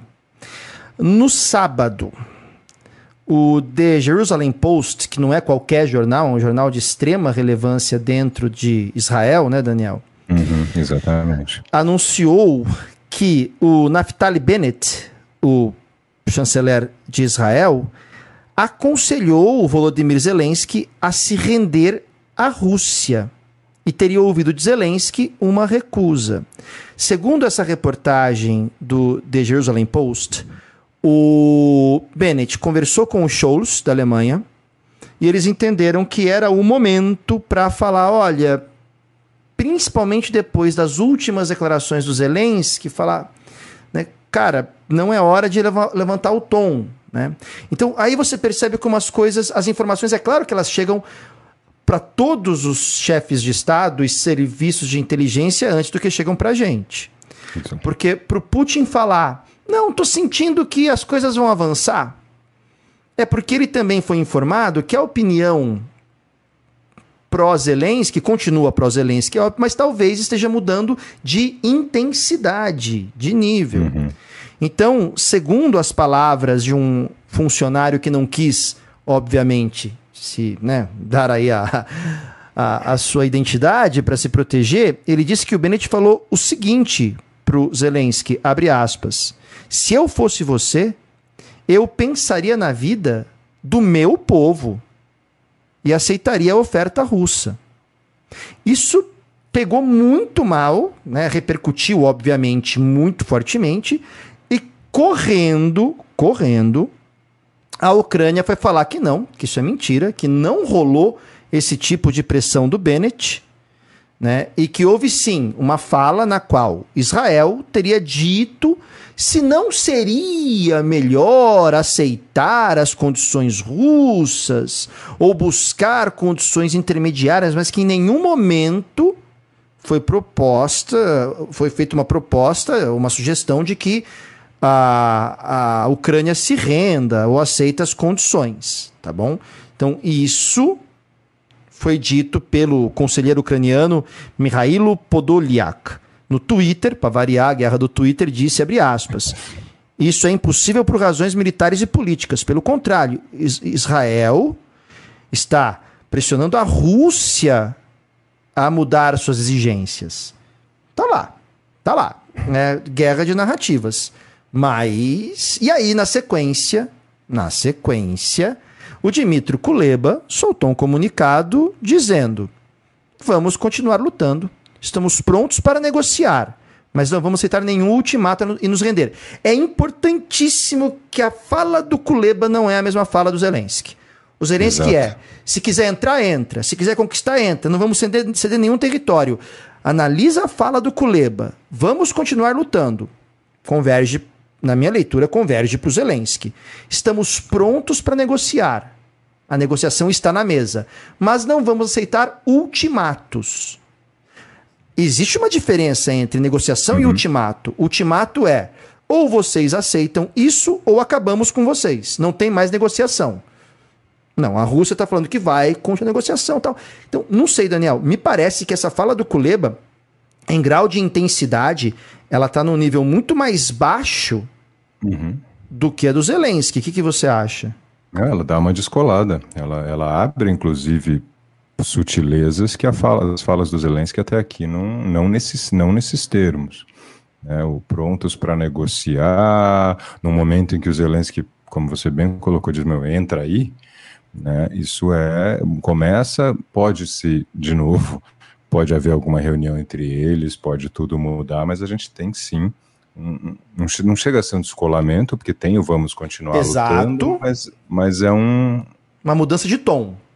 De tom. Ela é menos, ela é menos né, intensa do que as falas do Zelensky, sim. Aí também, e aí ficam os mistérios, né, gente? Porque essa é uma questão importante na política.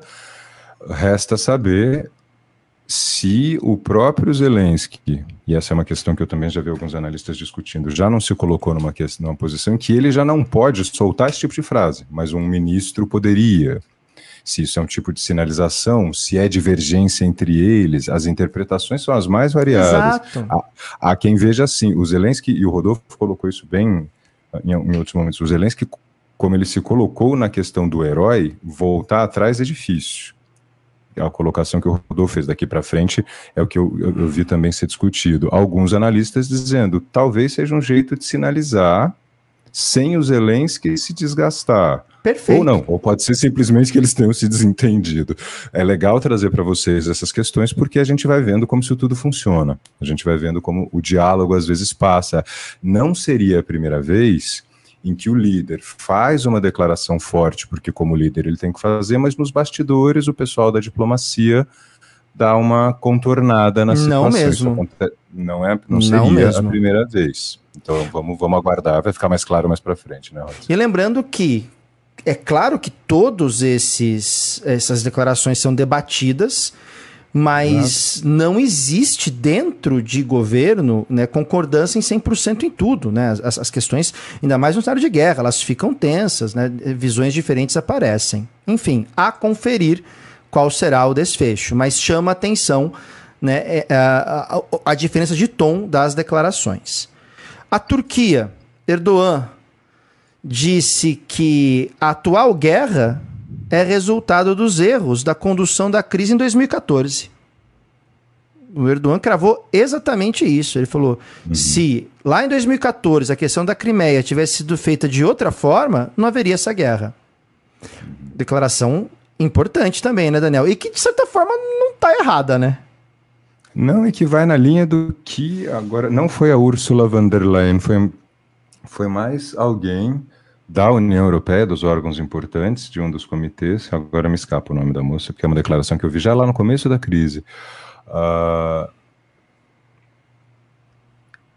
era quase que um meia-culpa. Nós erramos ao não prestar atenção em 2014 e conduzir da forma que conduzimos. É interessante porque essa declaração turca vai bem na linha do, do que algumas vozes dentro da União Europeia já tinham colocado. Faltou Exato. lá em 2014 traçar uma linha um pouco, né, assim, deixamos passar do ponto e agora o Putin ganhou confiança de continuar. Já vimos também isso acontecer, por exemplo, às vésperas da Segunda Guerra Mundial. Política aqui não foi igual, mas uma ação que poderia ter sido mais forte não foi e aí você tem uma liderança que fala, bom, então dá para ir um pouco adiante. Isso já foi dito também dentro da questão aí, né, da União Europeia. Então esse é um ponto importantíssimo e é de novo a questão, né, dos do, de olhar para a situação agora, claro que fica mais fácil de concluir isso, mas é interessante porque põe um pouco também a questão no, olha, falhamos, tem o Putin sim, mas houve uma falha aqui, a gente está vendo o preço agora. Só para Fala, Rodrigo, eu ia só responder não, não, uma pergunta. Não, fica à vontade, fica à vontade. É, não tem como responder o que está na cabeça do Putin, gente. Isso é absolutamente impossível. Tá, hoje mesmo eu estava assistindo uma entrevista de três especialistas na Al Jazeera e a primeira fala de um deles foi que não dá para saber. Porque vai depender ainda de uma série de. A gente fala, isso a gente colocou em outras lives. Se vier uma vitória avassaladora nos próximos dias, você tem uma certa posição russa. Se isso se estende, por Exato. quanto tempo e com quais sanções. Então, tentar saber o que vai acontecer nos próximos dias, além do que os, as movimentações no campo nos mostram até aqui, o que a gente tem é que provavelmente vem a batalha por Kiev e Mariupol não deve durar muito do jeito que está. Mais do que isso, é suposição. E tentar entender a cabeça do Putin é desafio que os maiores especialistas em Rússia não encaram tá? Então é, é interessante, é claro que surge a curiosidade, mas é uma, é uma questão que não tem resposta, né, Rhodes? Não tem resposta. Agora, um ponto que é muito, muito, muito importante nessa história toda. Uh, o Tribunal Penal Internacional, o procurador do TPI, né, o procurador-chefe, que é o Karim Akan, ele abriu um portal online para recolher provas contra que, que evidenciem os crimes de guerra, abre aspas, palavras dele, se os ataques são direcionados intencionalmente contra a população civil, isso é crime. Se os ataques são dirigidos intencionalmente contra bens civis, isso é um crime.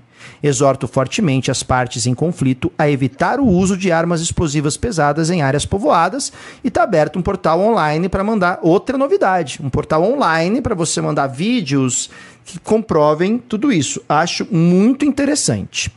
Mas no sábado também, sábado foi hoje foi dia, viu? Especialistas da ONU avaliam que a nova lei de mídia russa nada mais é do que uma lei que cria um apagão de informações. Uhum. Vários especialistas independentes da ONU disseram, fizeram um relatório dizendo, abre aspas, a recente adoção pela Rússia de uma lei punitiva de fake war news é um movimento alarmante do governo para amordaçar e vendar uma população inteira. Né? Falando que a lei, de novo, continua, a lei coloca a Rússia sob um bloqueio total de informações sobre a guerra e, ao fazê-lo, dá um selo oficial de aprovação à desinformação. Guardem essa informação. Guardem isso. Por quê? Lembra que nós colocamos que a Rússia falou que tinha em mãos documentos que comprovavam que vários uh, laboratórios dentro da Ucrânia estariam produzindo patógenos ou armas químicas, desde antraz, passando por peste, e que poderiam usar isso como armas? Muito bem. Na sexta-feira, a Organização Mundial da Saúde soltou um comunicado dizendo que aconselhou a Ucrânia a destruir patógenos de alta ameaça alojados nos laboratórios de saúde pública para evitar no país qualquer derramamento potencial que espalharia doenças entre a população. Quem disse isso foi a Organização Mundial da Saúde. Vem uma denúncia russa de que existem laboratórios com tais patógenos apoiados, financiados pelos Estados Unidos e que a Rússia tem esses documentos. Isso foi na quarta. Na sexta, a Organização Mundial da Saúde fala: olha, de fato a gente né, não tinha isso, mas como foi a nossa orientação, eles destruíram esses patógenos.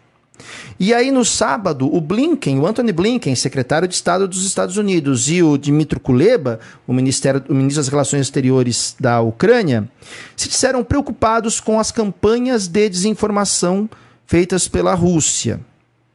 Então, é muito importante a gente sempre colocar o momento em que vêm essas declarações. No momento em que sai essa denúncia russa, né, vem relatórios que, obviamente, a Rússia está fazendo nada mais, nada menos do que censura, ponto final, ninguém está discutindo isso. Vem essa fala da OMS e vem essa fala em conjunto do Kuleba e do Blinken dizendo que a Rússia só faz desinformação. Praticamente foi isso que eles disseram. Daniel, é um ponto muito sensível, né? E muito e, e, e é interessante como de novo começa a, a, a questão das narrativas, né? Sim, e aí tem que tomar um cuidado. A Organização Mundial da Saúde foi duramente criticada por essa colocação. Teve gente que disse que foi um tiro no pé, por quê? Porque faltou explicar exatamente, e aqui de novo, gente, isso é o que está circulando o que seriam estes patógenos. Por quê? Em qual, em qual, sentido? Veja que a OMS não chega a dizer há laboratórios para pesquisa biológica, mas ela aceita, ela admite que há os patógenos. Se você entrar no Twitter no Brasil, inclusive está uma discussão enorme em cima disso, e lá fora também, porque centros de pesquisa têm. Não, se você for no Butantan, tem patógenos, porque afinal você trabalha com isso. É que o momento, e o Rodolfo colocou perfeitamente, o encadeamento é que foi, na verdade, talvez ruim para a ação ocidental.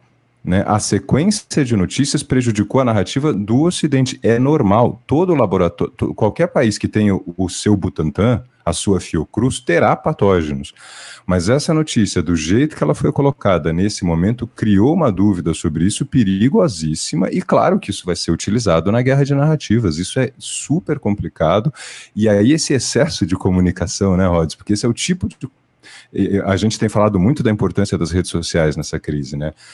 A, a, uma notícia nunca. As notícias não reverberam necessariamente na mesma intensidade. Então, essa, por exemplo, reverberou de um jeito que ela já foi Exatamente. adotada por alguns lados como a prova de que existem os laboratórios, aí um monte de gente sai, calma, peraí, né, o Butantan também tem esses tem patógenos, só que isso fica no meio dessa é. coisa toda, dá um problemaço, né?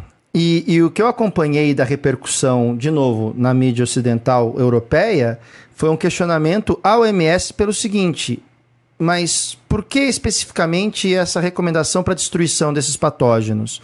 Os laboratórios ucranianos não apresentavam condições de segurança, apresentavam quais patógenos, né? Porque a questão é. aí também é classificar quais são esses patógenos. De fato, Exato. o Daniel muito bem colocou. Uma coisa é você ter patógenos para pesquisa, mas aí existem uma série de regras internacionais quanto a quais patógenos, quais laboratórios têm certificação para lidar com tais e quais patógenos. Não é todo laboratório que pode lidar com determinados patógenos. A certificação internacional serve para isso.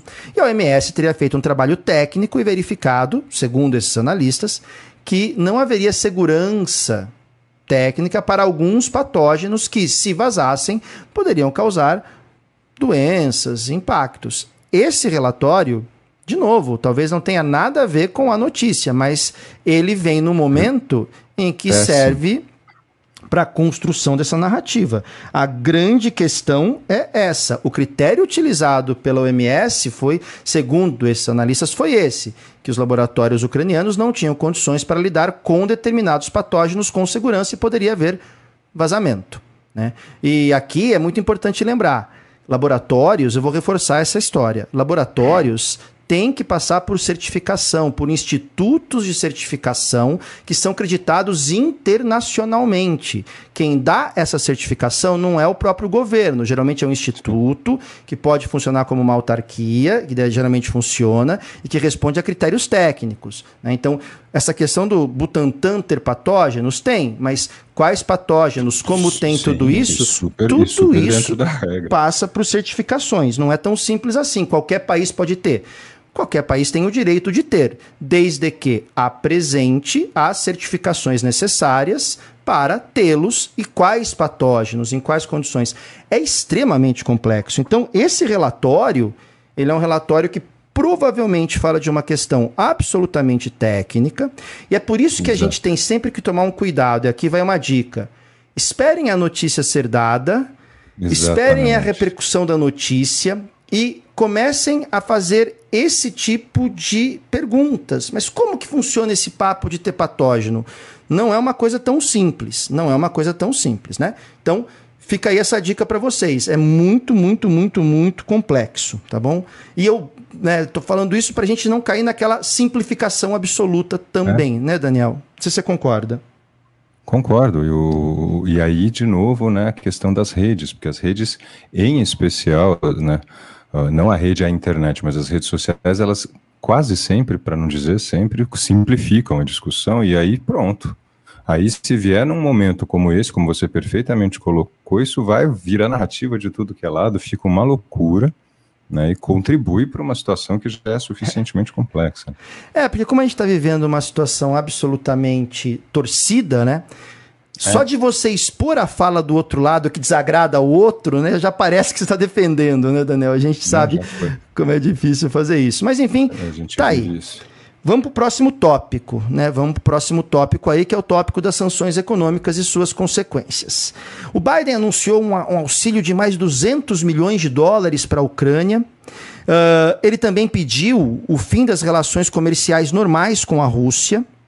Anunciou aí a proibição da, da comercialização de vodka, frutos do mar, diamantes, né? E na sexta-feira foi pedido pelos Estados Unidos, junto com o G7, uh, ah, que a Rússia perdesse o status de nação mais favorecida. O que significa isso? Se a Rússia perde esse status de nação mais favorecida economicamente, isso abre caminho para os Estados Unidos e seus aliados imporem tarifas sobre uma ampla gama de produtos russos, uhum. o que uhum. aumenta a pressão sobre a economia russa. Então, é, faz parte do pacote de sanções econômicas. O Emmanuel Macron disse que a União Europeia está pronta, enquanto bloco, para aprovar novas sanções então importante também. E os, o ministro das Finanças do Reino Unido, o Rishi Sunak, deu uma declaração dizendo que a invasão da Ucrânia cria uma incerteza significativa na economia. Abre aspas, palavras dele.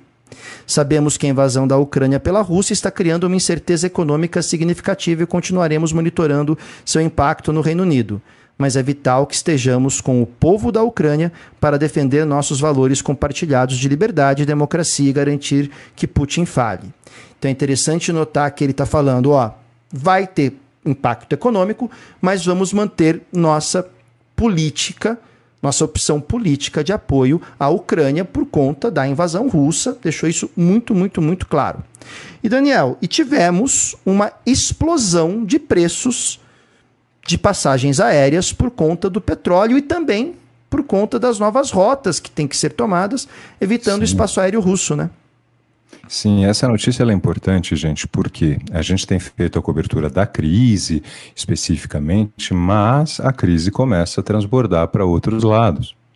A crise começa a se mostrar, os seus desdobramentos econômicos começam a aparecer. Nós estamos aí na terceira semana de invasão, mas começam a surgir as outras consequências que são também muito importantes, porque elas também vão determinar, a gente trouxe várias delas aqui, daqui a pouco a gente fala mais algumas, elas também vão determinar uh, o bom humor, vamos colocar assim, ou o mau humor da opinião pública a respeito dessa guerra e, eventualmente, ações de governos. A gente, a gente já comentou, por exemplo, que o preço do trigo no Egito disparou.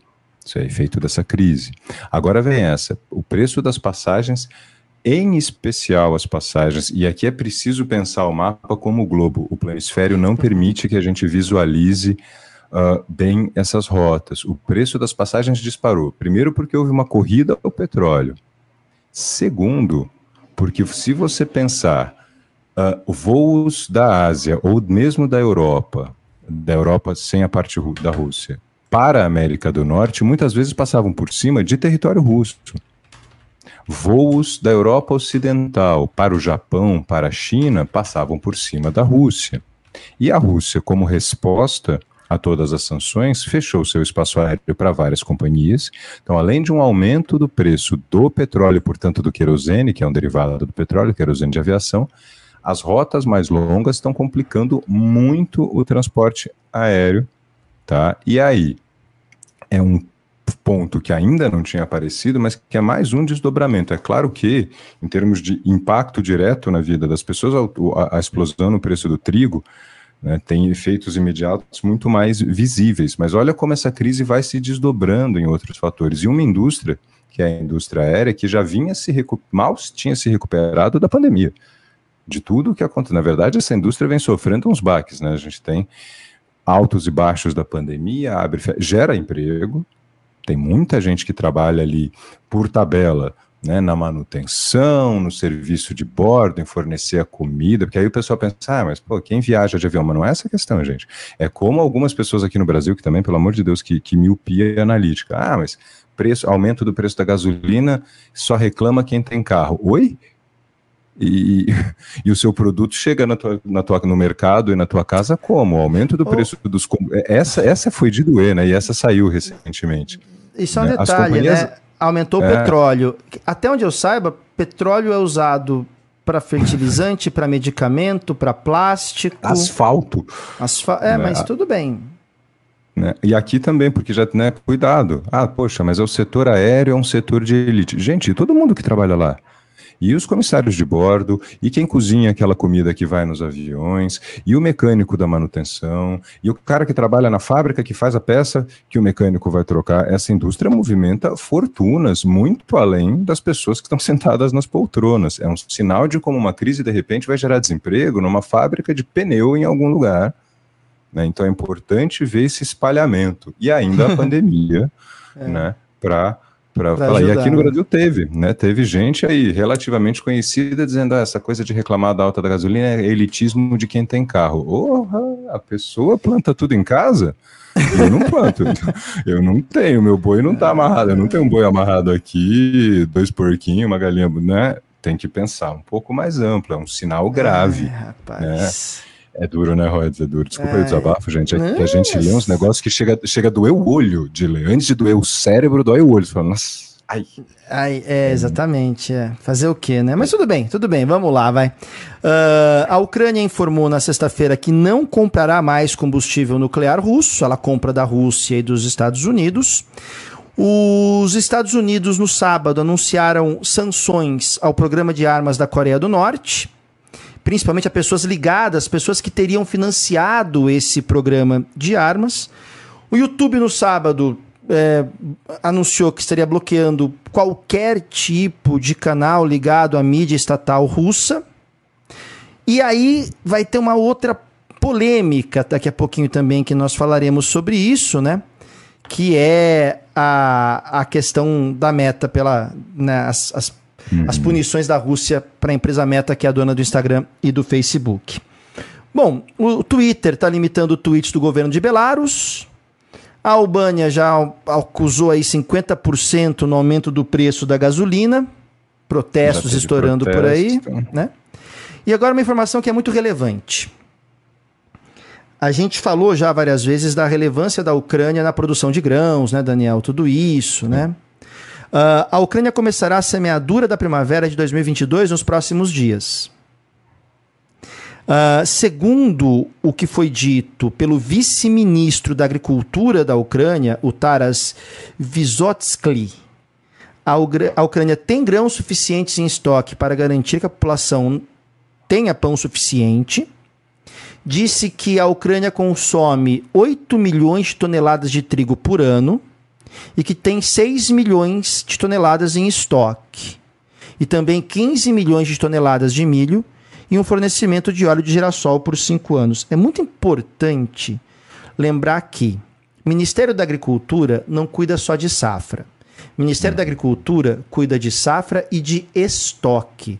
E os estoques, por mais que a gente aprenda às vezes de maneira muito limitada na, no ensino médio que estoque é só para regular preço, não é. Estoque não é feito só para regular preço, né? Tem muita gente que acha que estoque é só para isso. Estoque é para você numa situação de uma safra ruim, numa situação de uma, de, enfim, de um, de uma, de um episódio climático extremamente rigoroso, você tem como manter o abastecimento. Então, é fundamental lembrar que ministro da Agricultura não se preocupa só com a safra presente, ele se preocupa também com a criação de estoques. Essa é uma informação que serve muito para a população ucraniana eh, diminuir o seu grau de ansiedade em relação à manutenção do abastecimento. São dados muito robustos, isso é muito importante, né, Daniel? Sim, perfeito. E, né, e agora a gente vê a importância de um Ministério da, né, da, da falar saúde, da, da agricultura, no, no, sentido do planejamento. Né? Você ter 15 milhões de toneladas de milho, se o país consome, claro que assim, trigo e milho são produtos diferentes, mas você vê que tem ali né, o suficiente sim para aguentar por mais um tempo. A dúvida é Hum. Uh, como, né, agora você fala, a semeadura vai começar na primavera de 2022. Lembrando que a primavera na Ucrânia começa em breve, né, a Ucrânia está, o hemisfério norte caminha na direção de sair do inverno. A questão, e essa é uma questão importante, é se isso vai ser possível nesse, nesse cenário. Tem mais essa ainda. Que bom que existe o estoque, mas tem que pensar também nesse sentido, e esse é um ponto super importante para avaliar também, né, Rod? Que, que bom que tem aí um Ministério Previdente exatamente. que teve como, né, como montar esses estoques. Esse preparo, exatamente. Marina, obrigado pela contribuição, querida. Um grande beijo. Marina, se não me engano, você está em terras francesas, não tá? Depois dá um toque, mas acho que sim, né? Se não me engano, você estava ali respirando ares parisienses, ou posso estar enganado. Marina, um grande beijo, querida. Muito obrigado por ser abraçada por todos nós. Uh, sanções adotadas pela Rússia. A Rússia está exigindo que o governo dos Estados Unidos tome atitudes contra a decisão da Meta, que é a dona do Facebook e do Instagram, em permitir mensagens que foram consideradas uma política agressiva e criminosa que incita ao ódio e às hostilidades contra os russos. Né, Daniel? Foi essa a reação. Porque, em tese, o Facebook estaria permitindo uh, postagens que incentivassem ataques contra os russos. Né? E aí a Rússia falou que isso não poderia uhum. acontecer, está exigindo dos Estados Unidos que o governo americano tome medidas em relação a isso. É, os especialistas mais uma vez se dividem, gente. Por quê? Porque já é, não é de hoje que o Facebook é criticado por uma série de, de motivos, esse é um deles. Né? A postura oficial da empresa que ela combate o discurso de ódio, mas teria havido aí um, um relaxamento nesse sentido. O que eu acho mais grave aqui é, bom, primeiro, como é que isso pode, né, transbordar. O Facebook hoje tem Uh, mais ou menos, é, eu posso estar com o número mais ou menos errado, mas uma em cada três pessoas no mundo tem uma conta no Facebook. Aí você tem uma responsabilidade que é muito grande, que é o quanto aquilo que você permite depois não escapa do seu controle. Basta lembrar, gente, que teve uh, pessoas, e eu vou usar as aspas, porque só a definição já é, já é horrorosa. Teve gente nos Estados Unidos que, por ter cara de chinês, ou seja, bastava ter um biotipo oriental, foi agredido no auge da pandemia, como se a culpa, né, como se o fato da identificação do vírus ter sido na China e de lá se espalhado fosse culpa da pessoa que tem cara de chinês, porque cara de chinês já é para matar, né? Olha o tipo de situação. A gente já comentou aqui, ainda em pequena escala, mas já teve na Europa uh, loja de russo atacada, essa é uma questão que tem que ser analisada com muita calma e, mais uma vez, parar para olhar o poder que as redes têm e como isso transborda para muito além do cenário e o impacto que isso pode ter a médio e longo prazo, gente. Porque você colocar toda a população russa no barco de ser culpada pela guerra é um absurdo completo. E, ao mesmo tempo, a gente sabe que publicações polêmicas geram engajamento. E aí a gente tem uma questão uhum. tão complicada, né, Rods? Porque aí entra economia. Engajamento assim, gera usuário, gera relevância, lucro. gera visibilidade de anúncio. Exatamente. E assim, quem são o Nick Clegg e o Mark Zuckerberg para definir quais são os alvos legítimos de ataques desse tipo e quais outros censurar. Quer dizer, olha, olha onde a gente chega. Ah, mas é uma empresa privada, ela faz o que quer. Tá, mas daí alguém é atacado na rua por causa de um discurso que essa empresa permitiu que fosse circulado no seu. Esse discurso tem que ser pensado em alguns aspectos, né, porque não dá para negar o impacto que as redes, por mais privadas que sejam, têm na sociedade e achar né, que não tem impacto nenhum uma decisão como essa, tem que analisar, tem que ver como é que está sendo feito. Tá? Isso é, me preocupa é, é, o transborde disso e o que isso sinaliza. Né? o, o, o, quanto essas redes ganharam, todas, mas o Facebook é. de longe, a maior, ganharam espaço, né, Rods? É super Nós falamos isso sobre isso, né? Teremos que ver a posição dessas empresas ao final deste conflito, né? Por conta da mudança provável de posicionamento em relação a elas por parte dos governos que vinham movendo processos é, bem pesados. A conferir. Dani, a, conferir. a, a Rússia anunciou que transferências de dinheiro do exterior serão pagas apenas em rublo. Essa é uma medida que vai ficar em vigente até 9 de setembro. E você selecionou aqui. É, é, e você selecionou aqui cinco pontos de analistas sobre o cenário das sanções. Como foi você que selecionou, manda ver, querido, toca o barco aí. Aqui de novo, gente, uh, como nós estamos uh, fazendo essa cobertura de forma bastante detalhada, é importante trazer as vozes dissonantes. São analistas, são economistas, entrevistados pela Al Jazeera e outras emissoras, e é legal também pegar um ponto de vista de fora do, do conflito direto, quer dizer, não é nem uma emissora ocidental nem russa. Né? A Al Jazeera está com uma cobertura bastante interessante do conflito também, e num dos programas de entrevistas eles chamaram três especialistas para falar de economia russa. E os três levantaram, no, no resumo, cinco pontos. De novo, análise econômica pode furar daqui a uma semana, pode se comprovar correta, mas é interessante porque elas vão um pouco na contramão daquilo que imaginava-se anteriormente que seria uh, o curso único das, da, dessa questão na economia. Talvez a economia russa, segundo esses analistas, seja mais resistente do que se imaginava, porque sim, as reservas do país em grande parte estão no exterior, mas algum, nos últimos anos o Putin foi espalhando essas reservas, inclusive em bancos de países que não são ocidentais. Há reservas na Suíça, há reservas nos Estados Unidos, mas houve também uma certa dispersão. E a Rússia, ao contrário de outros países, ela é autossuficiente hoje em alimentação, ela é capaz de se alimentar. É claro que pode faltar alguma coisa importada, mas a Rússia é capaz de se alimentar e a gente comentou, complementando o que a gente já trouxe numa live passada, energia não vai faltar. Então você consegue subsidiar o preço da energia, dos combustíveis e dos transportes, isso tem um impacto direto no bolso da população e tem como se sustentar em termos de comida, além de uma parte dessas reservas estar espalhada né, em países que não são ocidentais. Esse é um primeiro ponto. O próprio Putin foi à TV dizer, e aí é o Putin, gente, é claro que ele não vai fazer um discurso que não seja para levantar o moral, por favor. Mas ele disse, por conta disso, as sanções trarão tempos difíceis, ele começou a dizer que sim, mas isso vai tornar o país mais forte, ainda mais independente, porque é um estímulo para a gente buscar também a nossa independência. Aí, de novo, gente, uh, a China está ali de olho. A China, por exemplo, está super interessada em comprar uh, ações da Gazprom, da estatal né, russa de petróleo e gás, de energia, principalmente de gás. Qual é uma aposta, e a gente tinha mencionado isso a partir das análises de outros especialistas aqui, isso vem na mesma direção. Uh, qual é uma, uma questão, uma aposta que o Putin pode ter feito?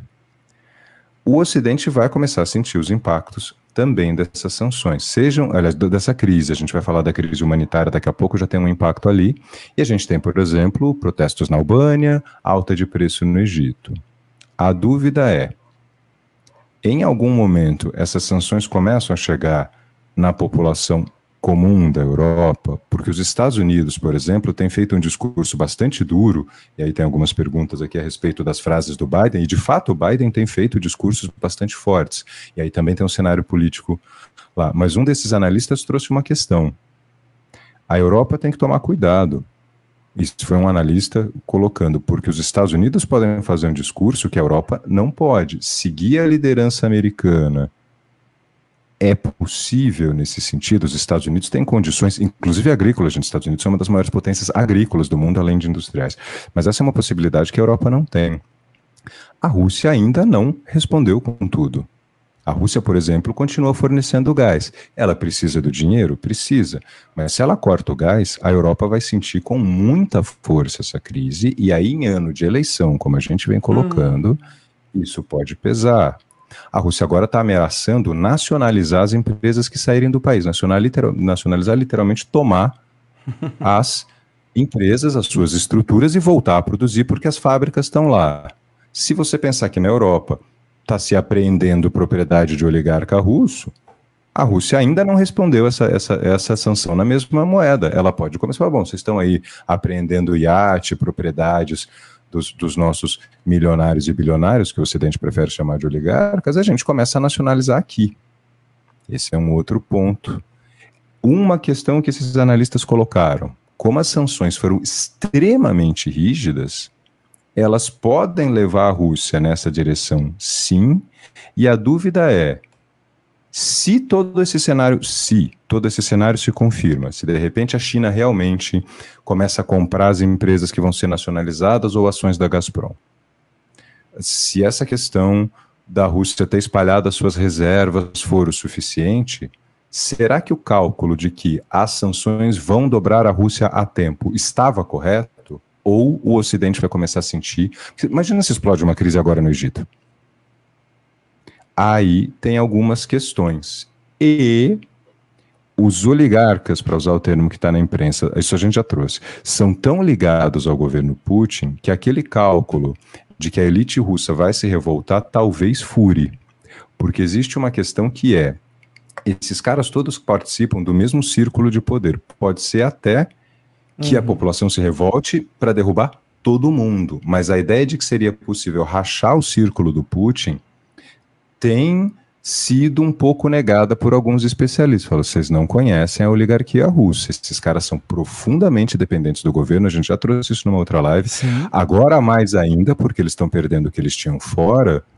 E é possível que eles se agarrem no governo, porque o medo deles é que se o governo cair, eles caem junto. Esses cinco pontos foram muito interessantes porque eles vêm um pouco na contramão, e a gente achou muito legal de trazer para vocês, do discurso de que as sanções vão acabar com a Rússia. A confirmar é absolutamente impossível saber quem está certo a essa altura, porque, de novo, tem a China como um desempate importante, outros países para os quais a Rússia poderia diversificar os seus negócios, mas é interessante ver que aquele discurso, que era quase uníssono duas semanas atrás, as sanções vão estourar a Rússia, começam a surgir outras visões de que isso talvez não seja assim tão direto. Então, esse é um ponto já tem aqui, né, tem o efeito é. bumerangue, exatamente. Pode começar a respingar no Ocidente. E aí tem uma questão, gente. A paciência política da população, né, Rod? Até onde vai? Exatamente. É fácil? É fácil, a gente vai ver isso agora na crise humanitária. É, e eu não, aqui não é uma crítica, gente. É a solidariedade, historicamente, ela tem prazo de validade. É fácil, né, Rods, por um tempo, se prolongar, diga. Não, não, eu tô concordando contigo. Eu tô aqui mentalmente, tô indo na é. tua.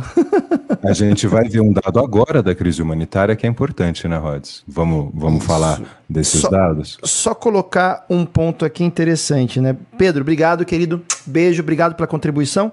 Sobre a fala do Biden, é uma fala forte, né? É claro Sim. que ela sobe o nível de tensão, ela sobe o nível de tensão, a conferir para que qual será a função dessa fala. Né? Ela é uma fala para intimidar, ela é uma fala que precede uma mudança de estratégia por parte dos Estados Unidos na condução da, das ações de fornecimento de armamentos, tudo isso a conferir, né, Daniel?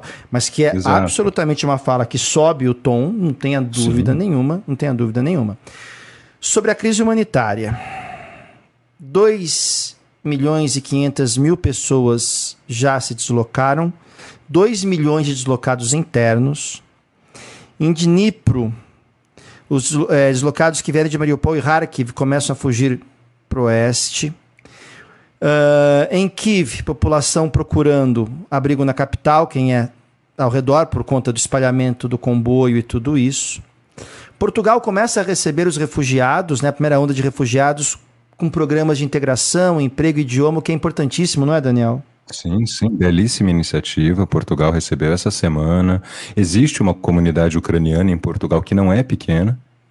E Portugal recebeu o Marcelo, que os portugueses apelidaram de Marcelfi, porque ele adora uma foto com o público, né? ele é super simpático, relações públicas, o presidente foi fazer a recepção e tal, e há essa ideia de integração, de garantir, acho que 17 mil vagas de emprego, inclusive, já estavam disponíveis, cursos de idiomas, então essa é uma ação muito, muito bacana, legal. merece um destaque, porque começa a mostrar também né, o refugiado indo para além dos países vizinhos, né, Rod? Exato. A Guatemala recebeu os primeiros ucranianos fugindo do conflito também, oito ucranianos. Outro voo com mais dez ucranianos deveria chegar no final dessa noite de sábado. Uh, mas alguns dados que trazem um problema relativo a tudo isso. Como o Daniel colocou, opinião pública tem data de validade. Em Varsóvia, os refugiados já são 10% da população e começa a faltar trigo. Vamos lá. Abrigo. Abrigo, perdão. Vamos lá. Já que a gente estava falando do é, trigo é, agora. E alcançaços também, mas é abrigo. Vamos pensar no seguinte. É claro que estamos vivendo a crise em si. E aqui eu não estou criticando, eu estou analisando uma consequência. o volume de refugiados é gigantesco. É muito grande. Ponto num período de tempo extremamente curto. Por isso que a gente fala que é uma onda de refugiados de densidade nunca vista, uhum. pelo menos não recentemente. Esse é um ponto. O impacto econômico nos países que recebem essas populações é inegável. Haverá uma pressão por alimentos, uma pressão por habitação, uma pressão por empregos, por assistência médica e tudo isso. Então é inegável. Sabemos que essa guerra causou, está causando e causará consequências econômicas. E provavelmente aumento de preços, processos inflacionários, que tendem também a gerar, obviamente, ondas de desemprego. Numa Europa que é muito sensível a essa questão do imigrante ou refugiado tomando o emprego do habitante local. E Porque que já tô... vem da crise de refugiados da Síria, né? Exato. Onde eu quero chegar com tudo isso? Teremos eleições na França, por exemplo. É um exemplo. A Marine Le Pen começa a crescer entre o eleitorado mais pobre. E a Marine Le Pen é a política que considera que se você não é francês, você não tem que estar tá na França. Então, uma das consequências, talvez políticas, que essa guerra vai causar, e eu, eu, tenho falado isso toda live, é a retomada de sentimentos ultranacionalistas, muitas vezes xenofóbicos, e passou a onda de comoção sobre a guerra, e a gente sabe que, infelizmente, esse é um processo que acontece, o sentimento pode se inverter. E aí eu volto à questão que o drama dos refugiados está só começando. Diga, Dani. Não, eu estou concordando. Eu estava fazendo tá, esse sinal. Tá que nem eu da outra fala, né? Tá é, o, drama deles, ele, vai, ele ainda vai se desenrolar. O Rodolfo pontuou isso brilhantemente nas outras, nas outras lives. O drama do refugiado, ele é de longuíssimo prazo. Ele não se resolve né, quando a guerra se resolve, ou até quando a guerra não se resolve, mas sai da mídia, né, Rods? Isso é gravíssimo. E para dar um exemplo disso, e que tem a ver um pouco com um evento recentemente divulgado aqui no Brasil, porque envolveu o Brasil, uhum. uh, os trabalhadores humanitários que cuidam desses refugiados nas fronteiras e tudo isso, dão esse primeiro atendimento, que é um trabalho absolutamente importante. E muitos desses trabalhadores são voluntários, é um trabalho absolutamente importante. Absolutamente tem alertado sobre o risco de tráfico de pessoas. Uhum. Porque alguém sempre quererá lucrar com a desgraça. Uh, preocupações em como proteger as mulheres, porque as mulheres são alvos absolutamente óbvios do tráfico de seres humanos, pelos motivos que vocês sabem. Uh, nas fronteiras da Polônia, da Ucrânia, um, um dos trabalhadores colocou uma declaração, e abro aspas aqui para citá-la.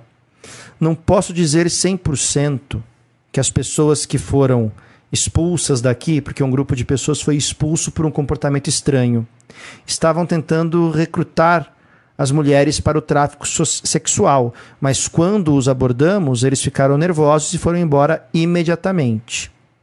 E o risco de alguns capitalizarem a dor dessas pessoas é muito alto. Bom, pessoal, não é estranho. Desculpa, aqui vai uma questão absoluta, uma análise absolutamente pessoal minha, não é estranho. Que nós vivemos numa sociedade que ainda objetifica a mulher em níveis infelizmente quase absolutos, eu acho que é óbvio.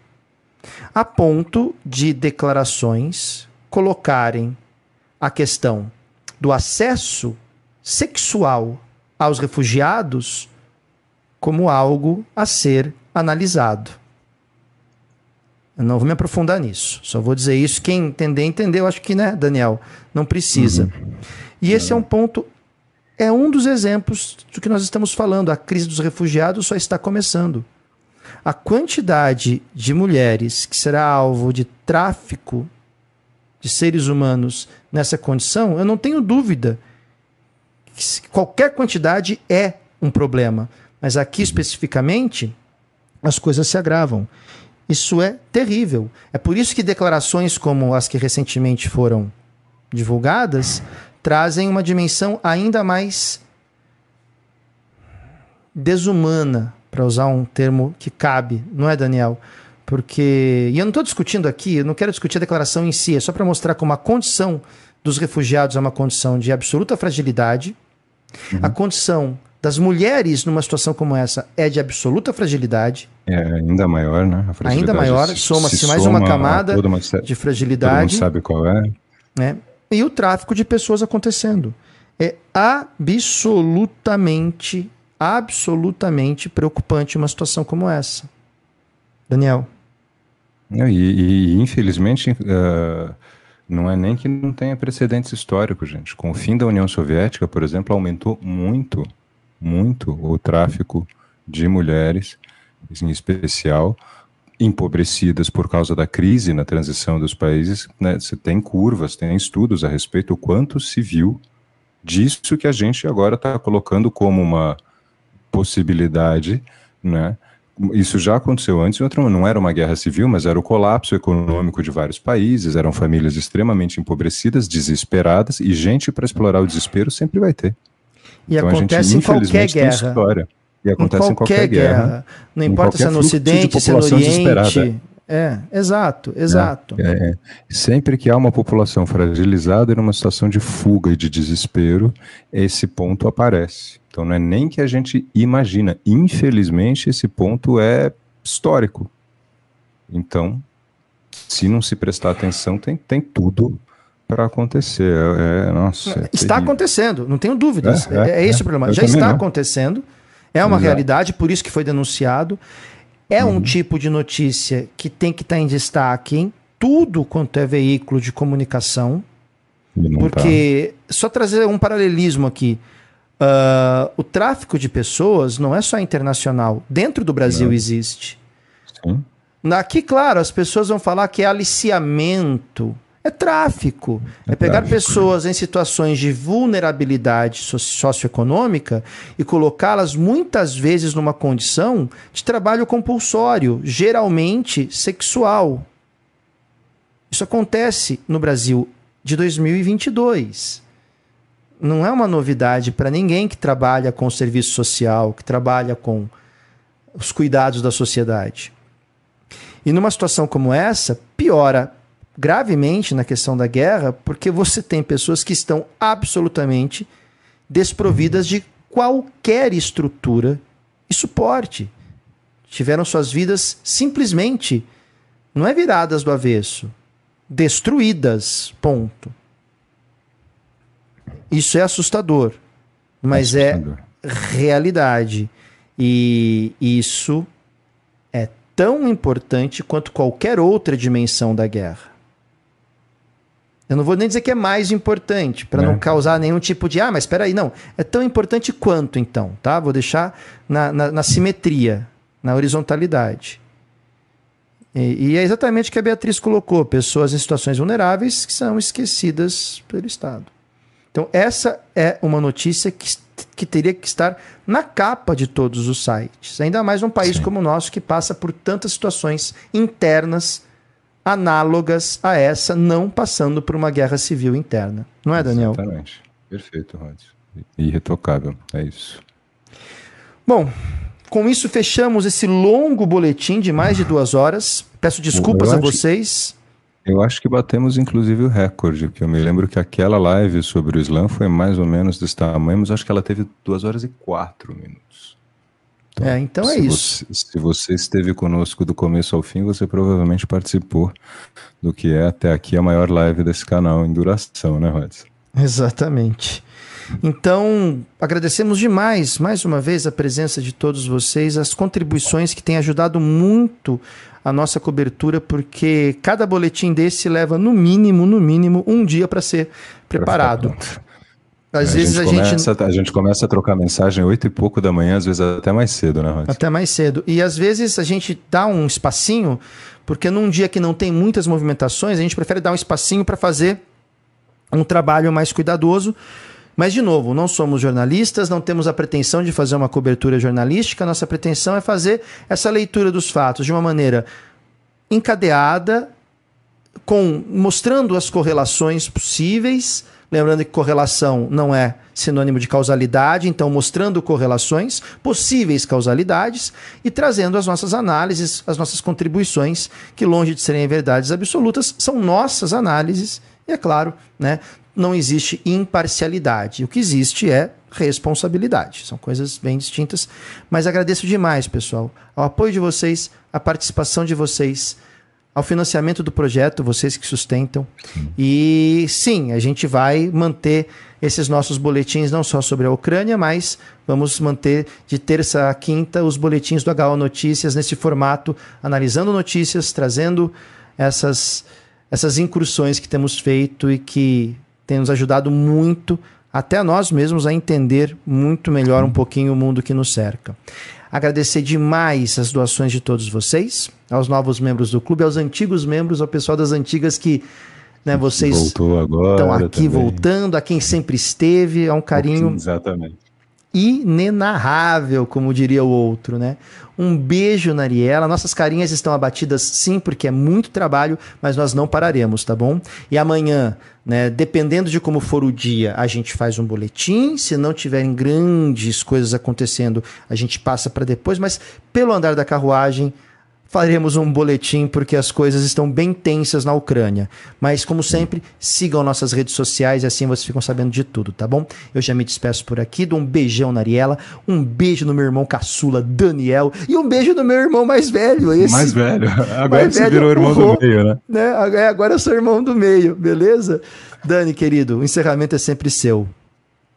Meu querido, uma honra sempre. Ari também por trabalhar contigo, ter você aí no suporte maravilhoso. Rodrigo, agora, você que é o meu irmão mais velho por adoção, fica aqui também. Um grande abraço. A gente ainda não conseguiu se encontrar, mas há de acontecer. Todos vocês, todas vocês, veteranos de HO, recém-chegados de HO, no Brasil ou fora, muito obrigado. Fiquem atentos, a gente divulga amanhã né, como andam as coisas. Certamente a nossa cobertura não se encerra assim. A gente vai vendo como a coisa anda e avisa vocês. Twitter, aqui embaixo, no, né, em cima da nossa barra de notícias. Nosso Instagram também, que é por onde a gente se comunica.